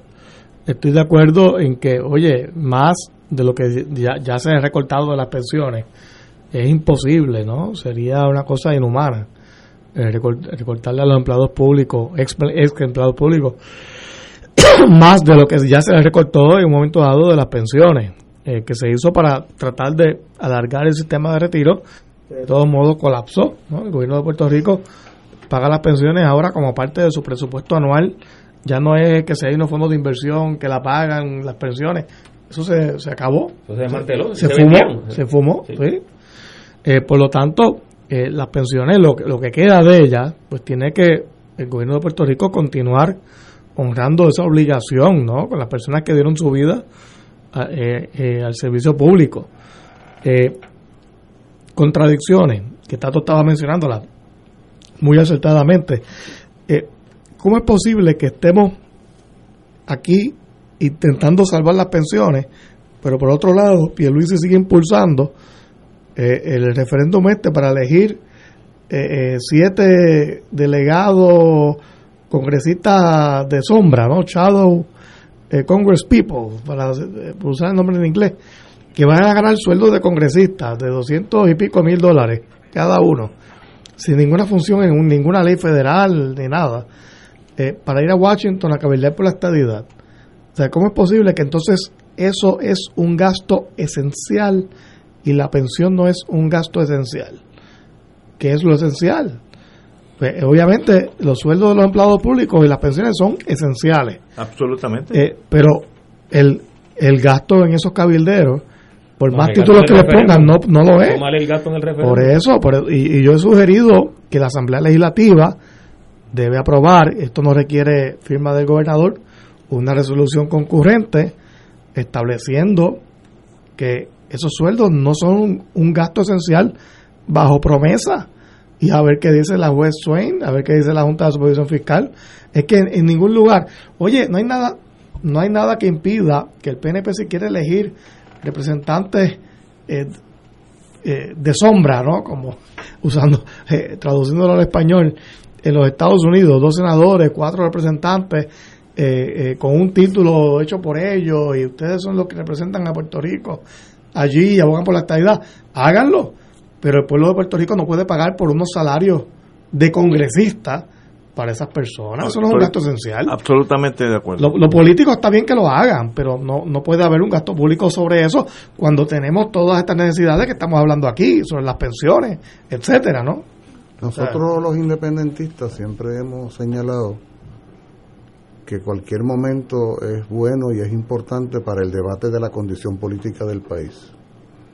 O sea que eso no es cosa de dejarlo para después. Eso en términos generales, el hecho de que cualquier momento sea bueno para el debate de un problema que es central a la vida del país, eso es cierto, ¿no? En términos generales. Ahora bien, hay momentos y hay momentos para hacer cosas. Yo, con todo el respeto que uno pudiera tener a quienes piensan distinto a uno, en este caso el sector anexionista, francamente creo que toda esta obsesiva actitud del gobernador Pierluisi y del Partido Nuevo Progresista por echar a andar estas iniciativas, a mí me da la impresión de que nuestro, la lectura que hace nuestro pueblo, incluyendo muchos anexionistas, es que muy impertinente. O sea, es- hace un momento eh, nos estábamos aquí nosotros los cuatro hablando por los pelos.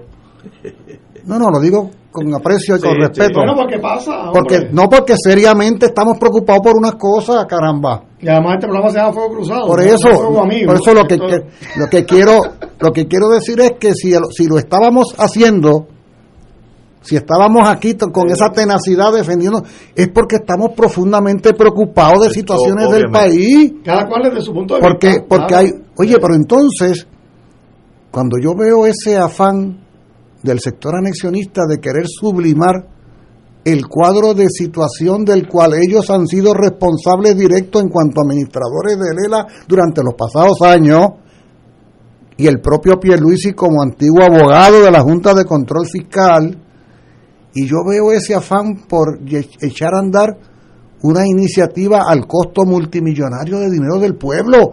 Ahora digo yo, un poco como tú decías, Tato, ¿cuántas computadoras se pueden comprar con el presupuesto que se supone que se utilice para enviar a esas seis personas a Estados Unidos a, a- a caminar por los pasillos del Congreso? ¿Cuántas computadoras? De esos 30 que decíamos, ahí tiene ya el 10%, por lo menos. ¿De acuerdo? Sí. Entonces, tú te das cuenta, yo lo digo con toda, o sea, yo creo que el sector anexionista tiene todo el derecho del mundo de, de querer adelantar sus propósitos, pero cuando tú te conviertes en gobierno, cuando tú eres administración, tú dejas de ser el representante de un partido para presuntamente ser el representante del pueblo todo.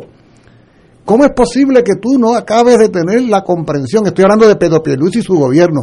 ¿Cómo es posible que tú no acabes de entender que aunque fueras electo precariamente como lo fuiste, se supone que eres el gobernador que rige la gestión administrativa del país, de todos nosotros y nosotras, porque fíjense que toda esta iniciativa, la de los seis personas, es, es una de las iniciativas más partidistas que ha llevado a cabo el, gobierno PNP en su historia.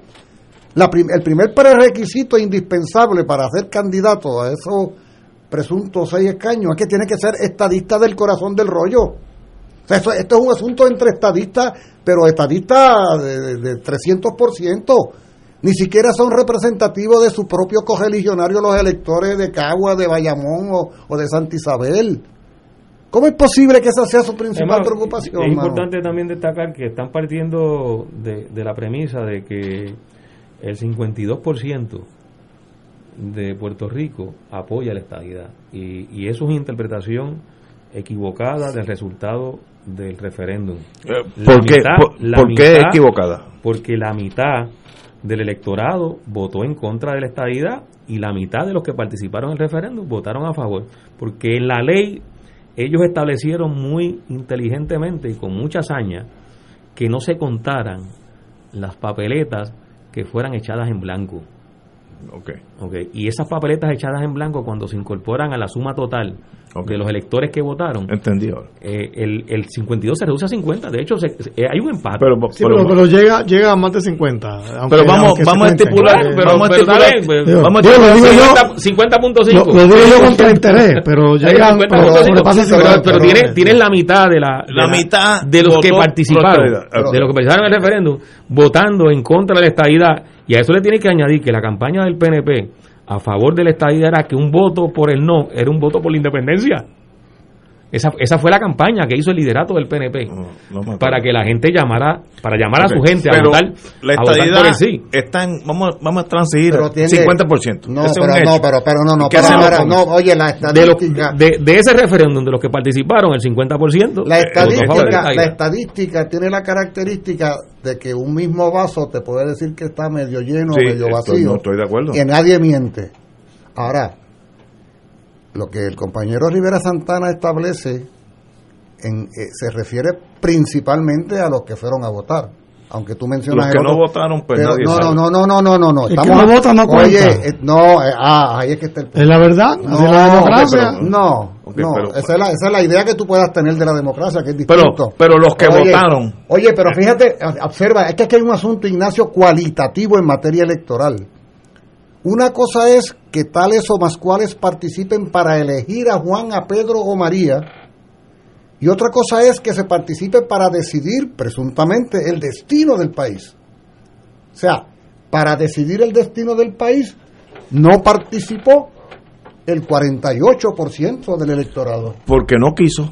No participó y el ah, y, y tú te crees que los funcionarios del Departamento de Estado de Estados Unidos que están evaluando No, que Eso- están evaluando la simpatía que pueda tener dice, "Oye, pero si es que aquí la mitad del electorado no participó." Eh, Ese argumento que el compañero Rivera Santana trae, quien hace la lectura más precisa es el Departamento de Estado que dice, "No, pero si es que el PNP y los estadistas decían que si votaban que no es porque eran independentistas o antiamericanos." O sea que aquí tenemos en, la, en ese sentido, un 48% que puede ser un 49% de antiamericanos o independentistas y la mitad del electorado que no fue a votar. No fue a votar, pero además hay otro. ¿Tú quieres que juguemos la estadística de que los que valen son los que cuentan? Vamos a, vamos a ceñirnos a eso de que los que valen son los que cuentan. Pero ellos no, ellos no sacaron el noventa y tanto por ciento en el 17. Entonces, ah, ah, no, no, no, no. Si sacaron el noventa y tanto por ciento en el, en el 17, bajaron al 52 entonces.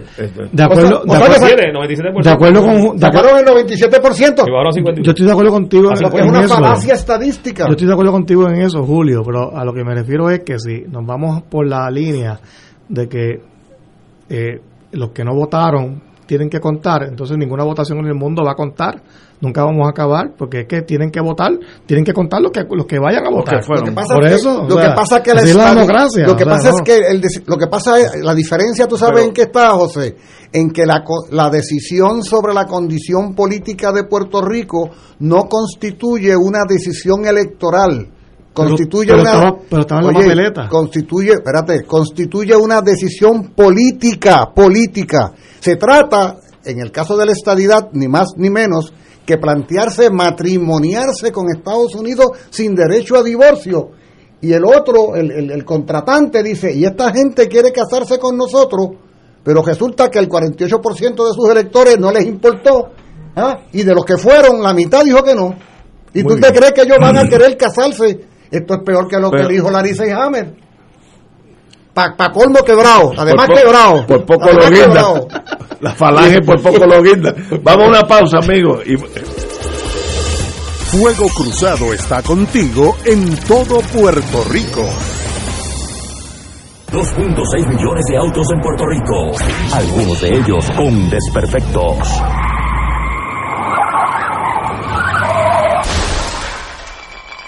Autocontrol. Tu carro. Tu carro. Tu mundo. Lunes a viernes a las 11 de la mañana por Radio Paz 810 AM.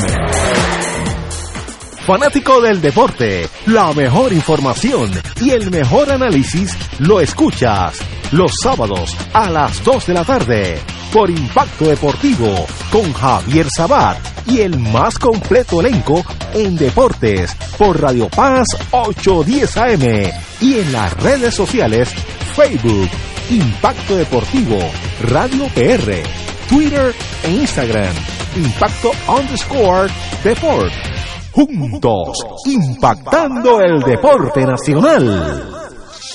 Este es un mensaje del sistema de alerta de emergencia. El jueves 11 de marzo, las emisoras de radio, televisión y sistemas de cable y satélite de Puerto Rico estarán participando en el simulacro de alerta Tsunami Caribe Wave 2021. Si usted escucha la señal de alerta o sirenas ese día alrededor de las 10 de la mañana, no olvide que se trata de una prueba. Recuerde, el sistema de alerta de emergencia es su fuente oficial de información cuando surgen posibles situaciones de peligro para la población. Saludos, mi nombre es Miguel Camacho de la compañía Ritelo de Puerto Rico y te invito a que me acompañe todos los lunes a las 4 y 30 de la tarde por esta tu emisora Radio Paz, un programa donde trataremos temas de salud y bienestar para usted y su familia. Recuerde, todos los lunes a las 4 y 30 de la tarde por Radio Paz 810 AM. Les espero. Miguel Camacho, representante de la compañía Ritelo de Puerto Rico, 787 565 4183. En Oro 92.5 FM, Radio Paz 810 y el Canal 13 estamos trabajando a tono con la emergencia que en estos momentos está viviendo Puerto Rico. Estamos ofreciendo nuestros servicios al máximo con el personal disponible según nos permitan las circunstancias. Si tiene un mensaje para ofrecer a sus asociados, clientes o personal, solo tiene que llamar al 787-349-7949. 787-552-0825 y nuestros empleados le comunicarán al personal de ventas para atender su necesidad. A nuestros clientes estén en comunicación con su ejecutivo o ejecutiva de ventas que continúan ofreciendo sus servicios como de costumbre. Recuerden los teléfonos 787-349-7949 y 787-552-0825. Y ahora continúa Fuego Cruzado.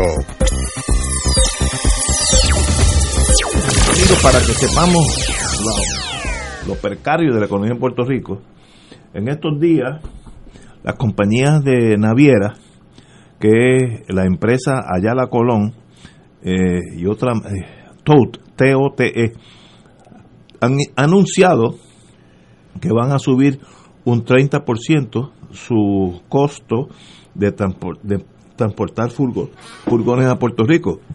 Si eso pasara en Kentucky, pues es irrelevante porque Kentucky debe un 2% debe moverse por furgones navieros. No, ninguno, si es Kentucky ninguno.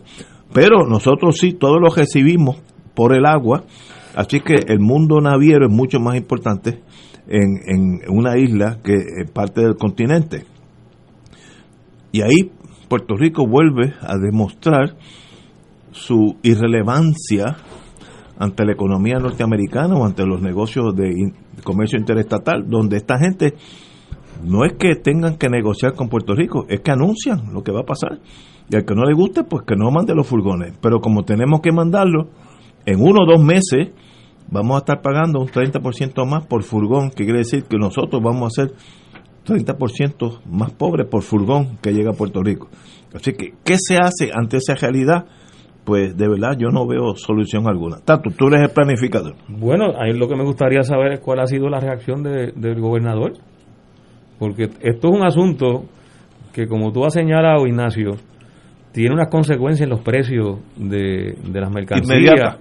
que, que va multiplicándose, porque eso se sigue transmitiendo en la cadena de, de, de distribución.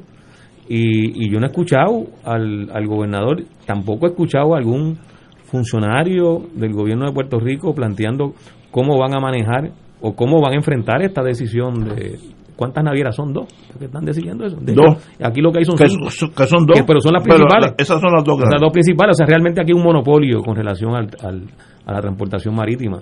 Este y, y hay que mirar entonces en, eh, eh, este tipo de, de situación eh, conectándola con lo que teníamos en el pasado. O sea, aquí hubo un intento de tener unas navieras de Puerto Rico. Sí, acuerdo. Eh, de hecho, fue bajo la gobernación de Hernández Colón que se, se estableció, se compraron unos barcos y se, y se estableció la naviera. Después los vendieron este casi regalados. Bajo Pedro Rosselló. Se, se vendió regalado. Pedro Rosselló la La desmanteló y la vendió regalada. Ok. Eh, y, y fíjate la importancia, precisamente por lo que tú, tú estás planteando, Ignacio. Nosotros somos un archipiélago, o sea, nosotros, nuestro principal medio de transporte de que lleguen las mercancías a Puerto Rico y los productos Todo, es a todo. través del mar. es a través Todo. del mar.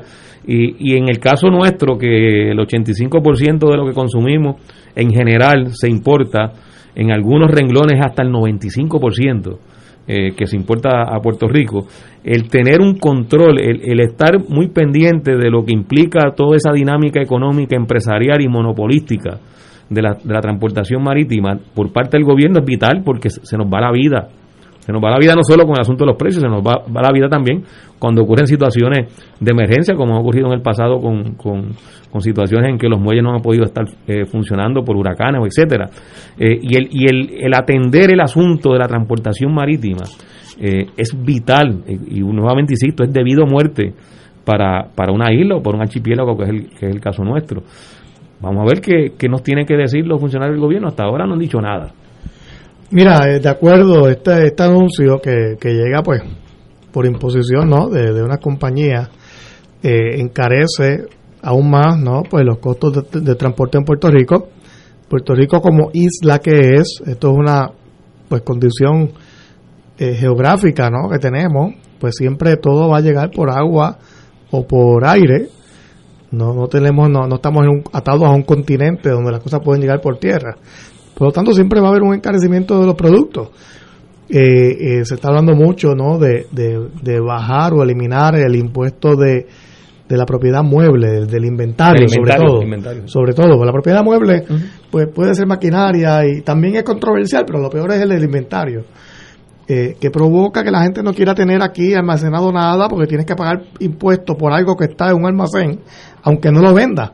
Y el año próximo, si sigue ahí en la, en la estantería el producto, lo tienes que. Por eso, yo cuando, cuando presidí la Comisión de Hacienda, eh, aprobé una ley para amortiguar eso un poco y permitir que los comerciantes lo, pagaban, lo pagaran tres veces al año, porque antes se pagaba en mayo, justo después de abril, cuando pagaba la planilla sobre ingresos, y la gente, el comerciante no podía pagar eso.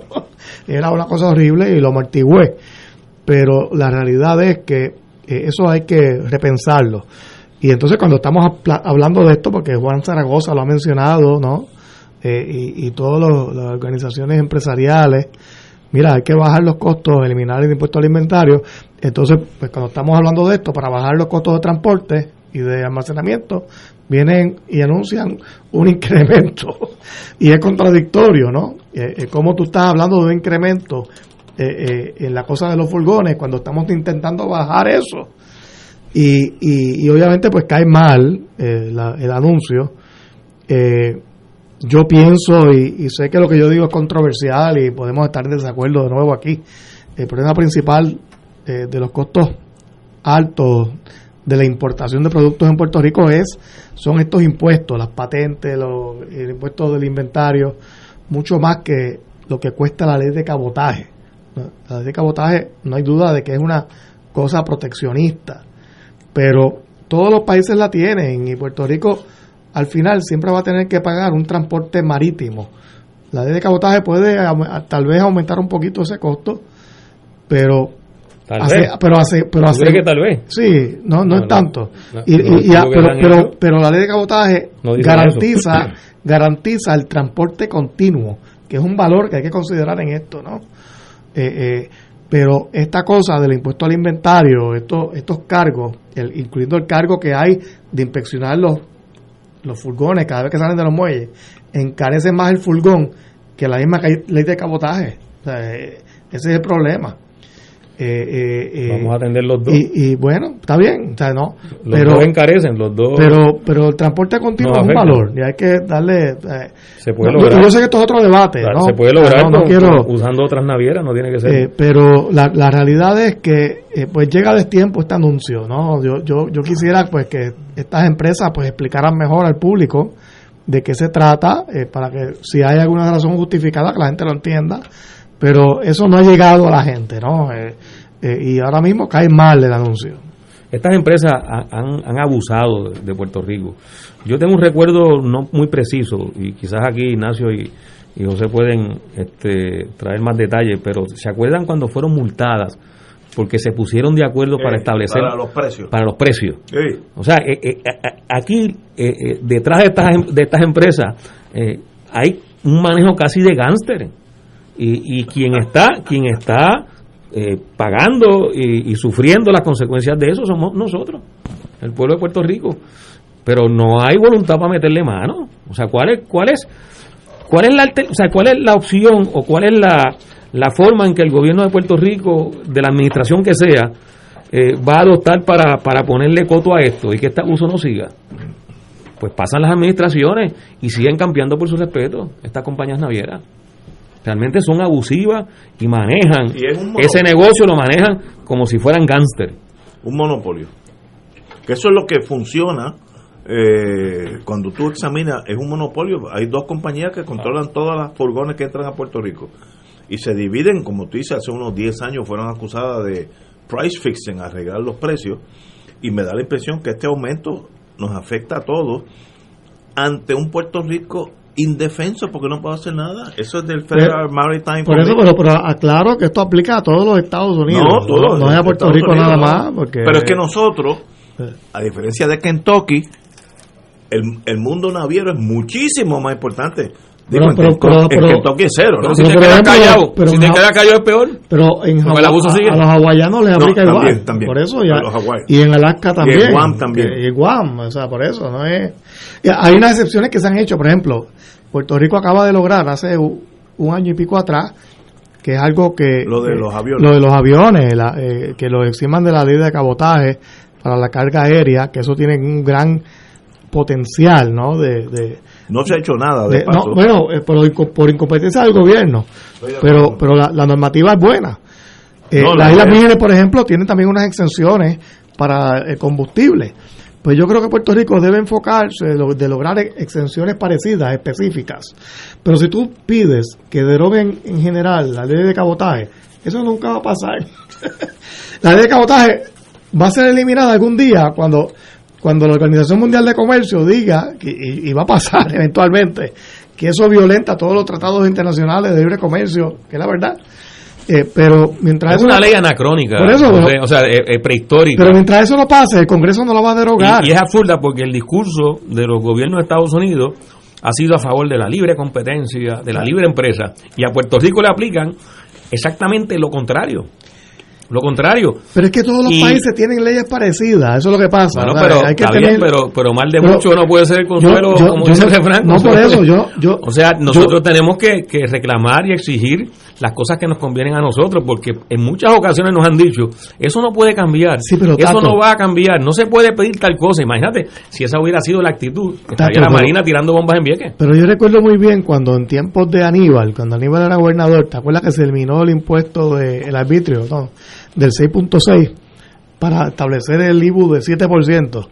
Y entonces había todo este discurso de que como los comercios iban a eliminar el 6.6 y, y lo que se iba a añadir era un 7, porque en realidad todo se quedaba igual.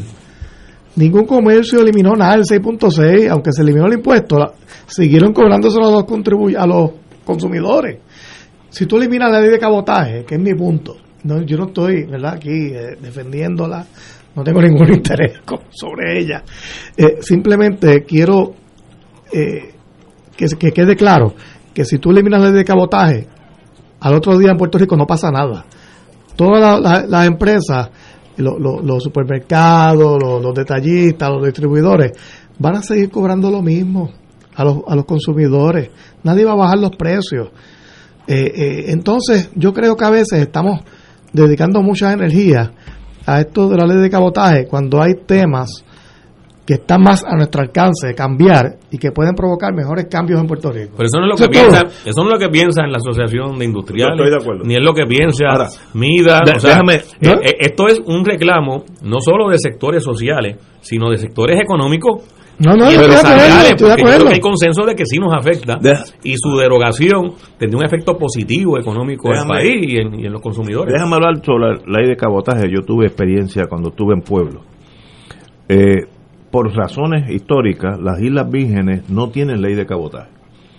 Y Pueblo mandaba, tiene, tenía, estoy seguro que todavía tiene cinco supermercados entre Santa Cruz y San Tomás. Por tanto, algunos furgones iban de Port Elizabeth, New Jersey, directamente a San Tomás.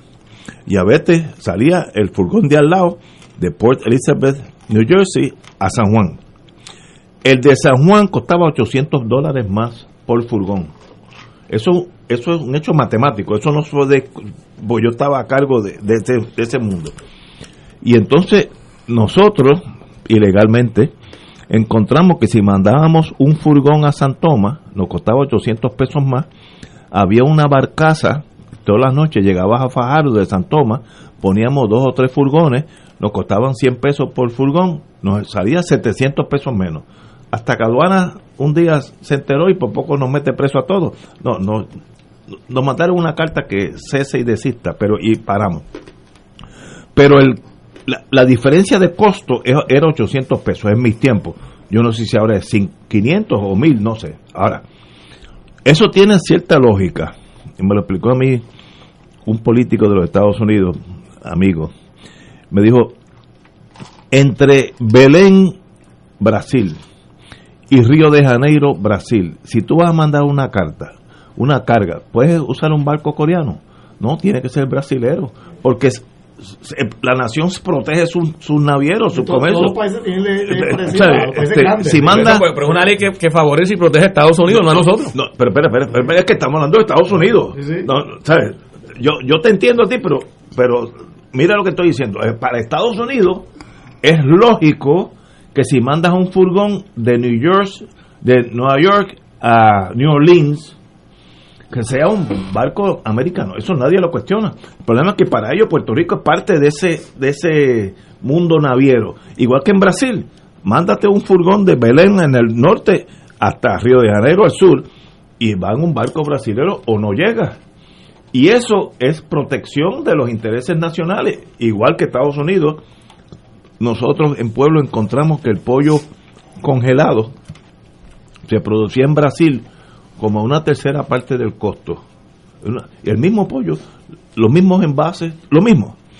Y entonces trajimos un furgón para ver cómo hasta que nos, nos cogió and Drug Administration, no, Department of Agriculture dice no, es que el pollo congelado no puede entrar a Estados Unidos, pero ¿por qué no?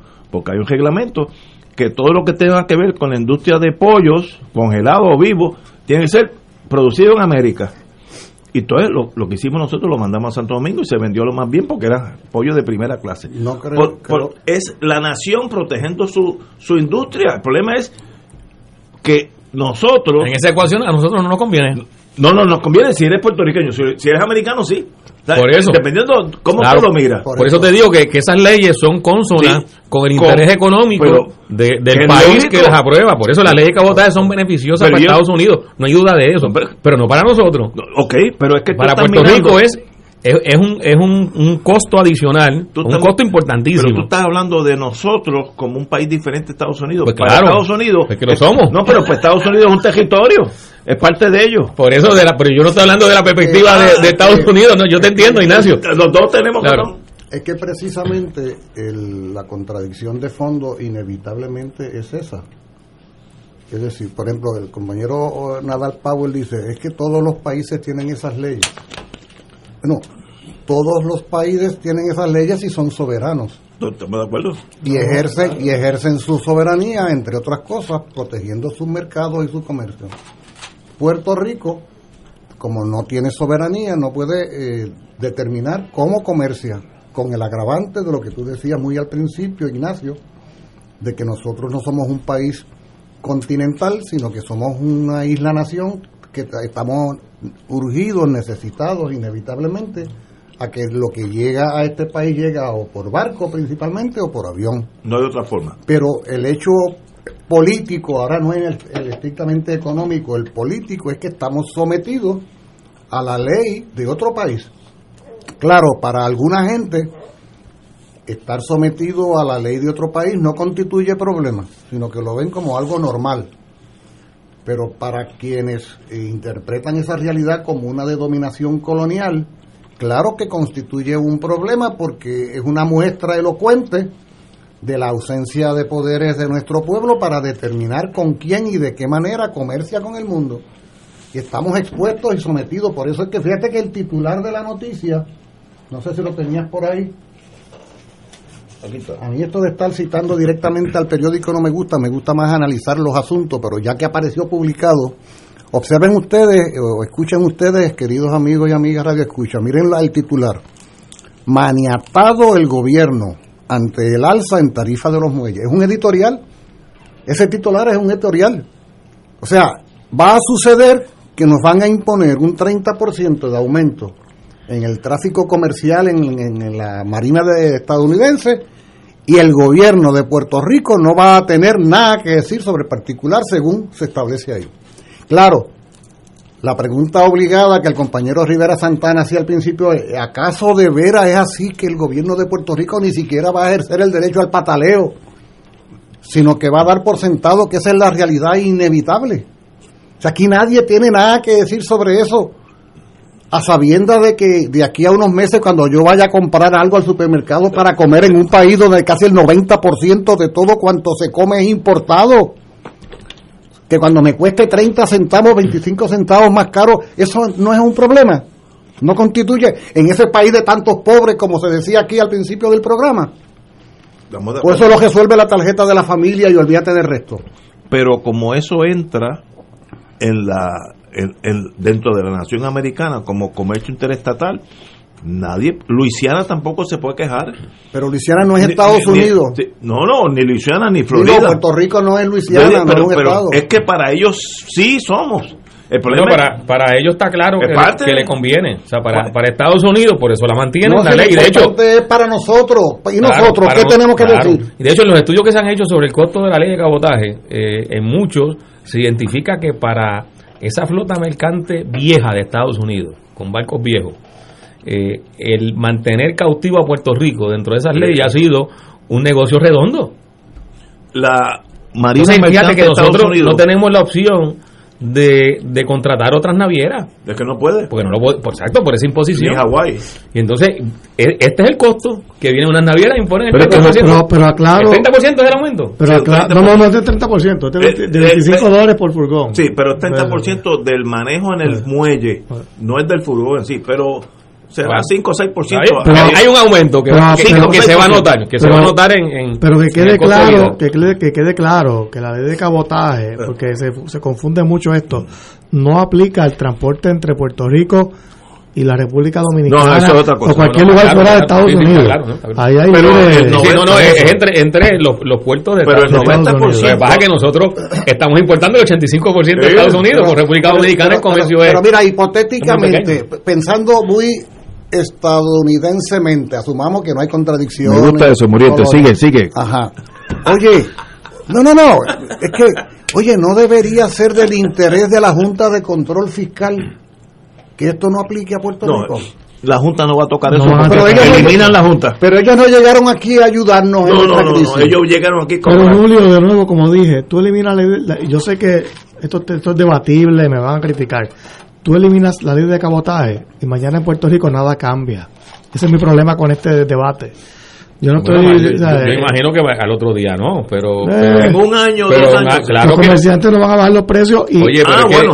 y, y tampoco van a bajar mucho los precios de transporte, créeme. O sea, yo de verdad que a veces tengo mis dudas con esto. Bueno, Bueno, yo te dije, en eso- indican eso. en Nadal, eso, los en- estudios que en- hizo, hizo, hizo, de hecho, No, no. la comisión que dirigió una Pero- compañera tuya de tu partido, Rosana López. Sí, pero yo discrepo de eso. Ok, Está bien, pero, pero, bien. yo... pero, pero esa comisión hizo bien, una, una investigación, hizo acopio de la información, recibió informes, recibió estudios, además de lo que se habían hecho independientemente. Pues- hizo vistas públicas y, y se levantó toda una cantidad de Lo información sé, lo sé. muy densa. pero siempre muy- discrepado de lo que se levantó ahí. pero, Siempre. Mira, O sea, pero yo, yo creo, José, francamente, que tú tienes una postura ideológica No. que no tiene que ver con los datos. no, Tu postura es que la ley de cabotaje cuestiona precisamente la imposibilidad de lo que tú planteas como un Estado libre asociado.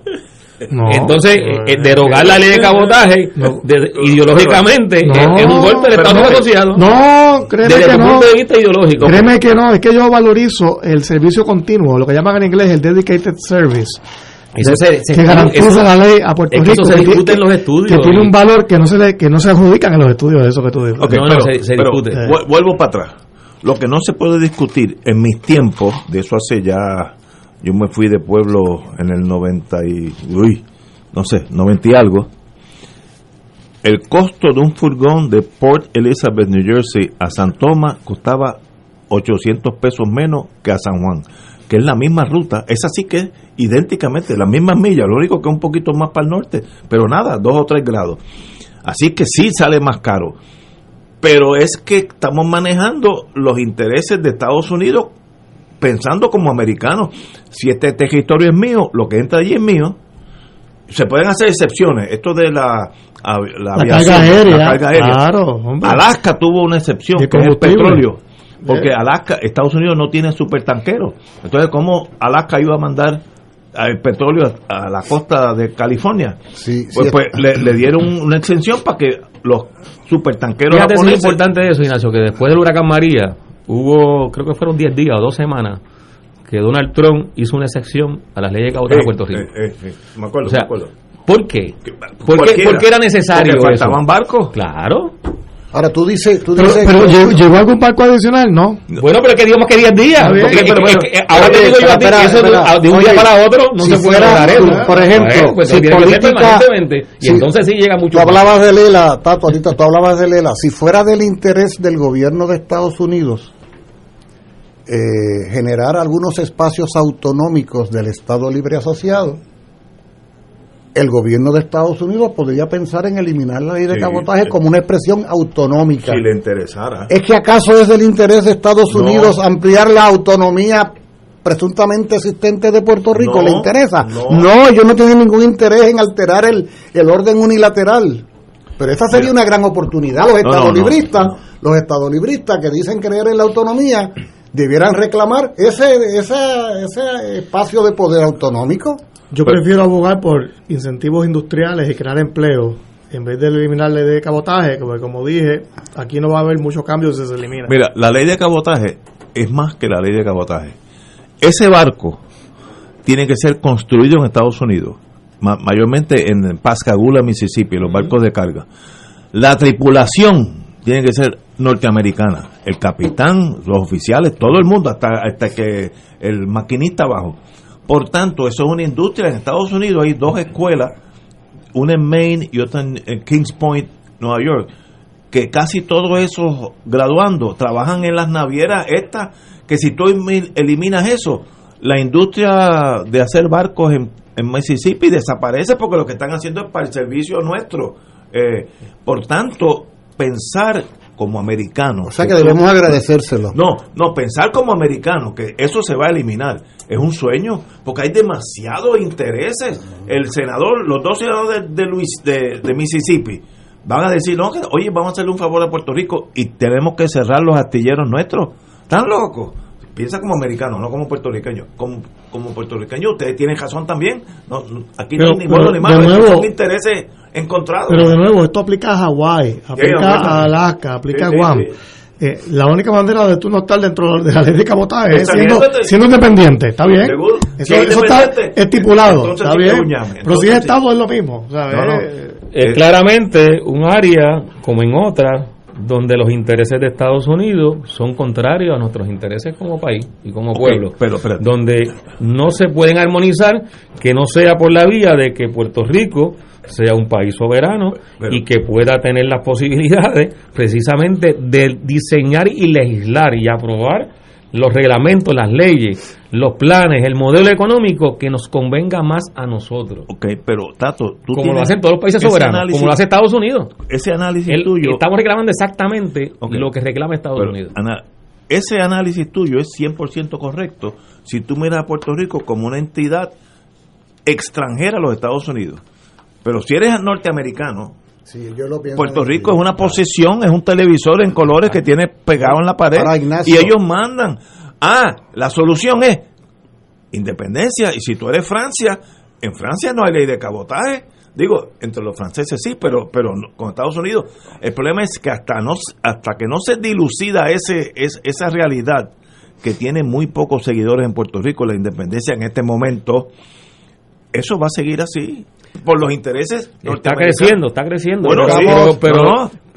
Bueno, pero estamos hablando, da- estamos a- pero fíjate que estamos hablando. no está creciendo. Además, Estamos- dijeron que el voto, que el estatus no estaba en Ichu para que votaran por ellos. el- estamos estamos Sí, sí, pero- hablando. pero- pero oye, el, el oiga, crecimiento del independentismo, sobre todo en el caso del Partido Independentista No, puertorriqueño en las elecciones, Estamos, no. Estamos, estamos hablando de la embarcación que va y viene. Exacto.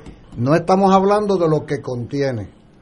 Y si vamos a completar la ecuación económica, no, el problema económico no es solamente en qué tipo de embarcación llega lo que llegue. Estamos hablando además de un modelo económico donde en un 85 a un 90% eso que llegue tiene que llegar porque si no llega no hay un plan B.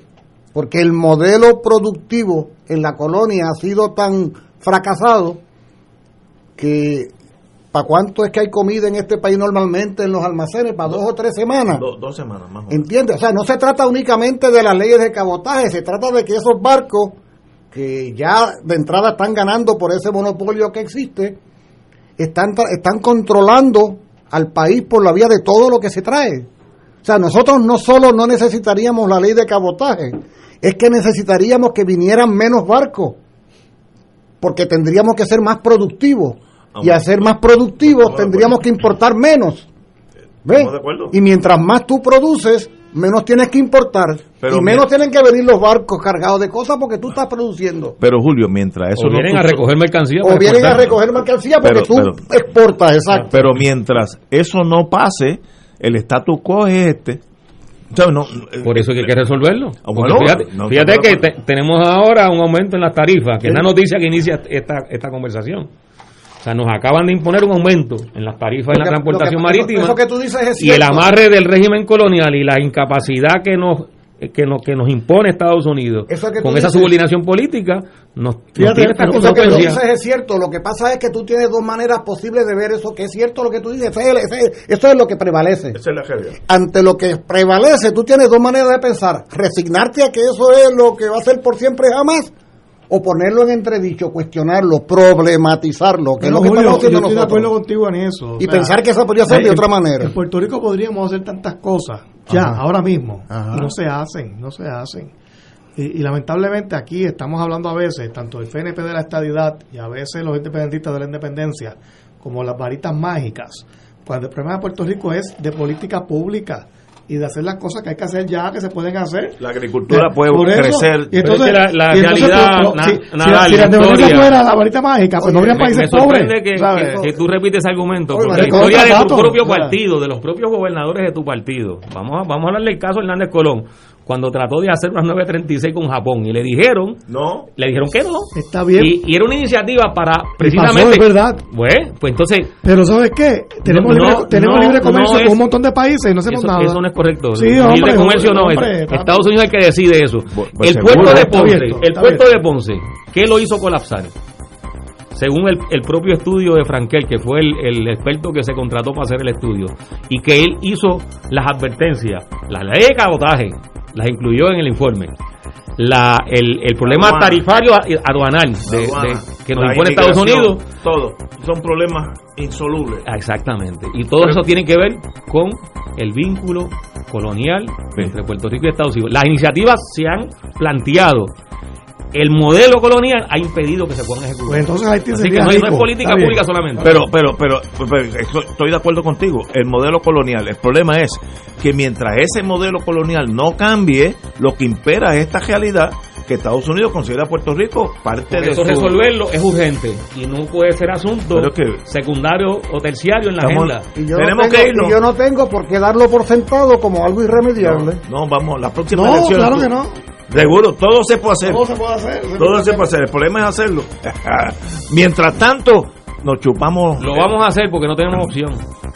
Puede ser. Esa es la única opción que Mi tenemos. tesis, que lo he dicho aquí varias veces, la independencia llega de Puerto Rico, no de Puerto Rico, llega de Estados Unidos a Puerto Rico. Espero yo estar vivo para verlo. Coincido La en que va a llegar a Puerto Rico. Va a llegar. Porque la vamos a hacer nosotros, allá no porque acá. llega a Estados Bueno, Unidos. ya, eso lo veremos. Señores, hasta mañana. Oye, estuvo bueno hoy. Hasta mañana.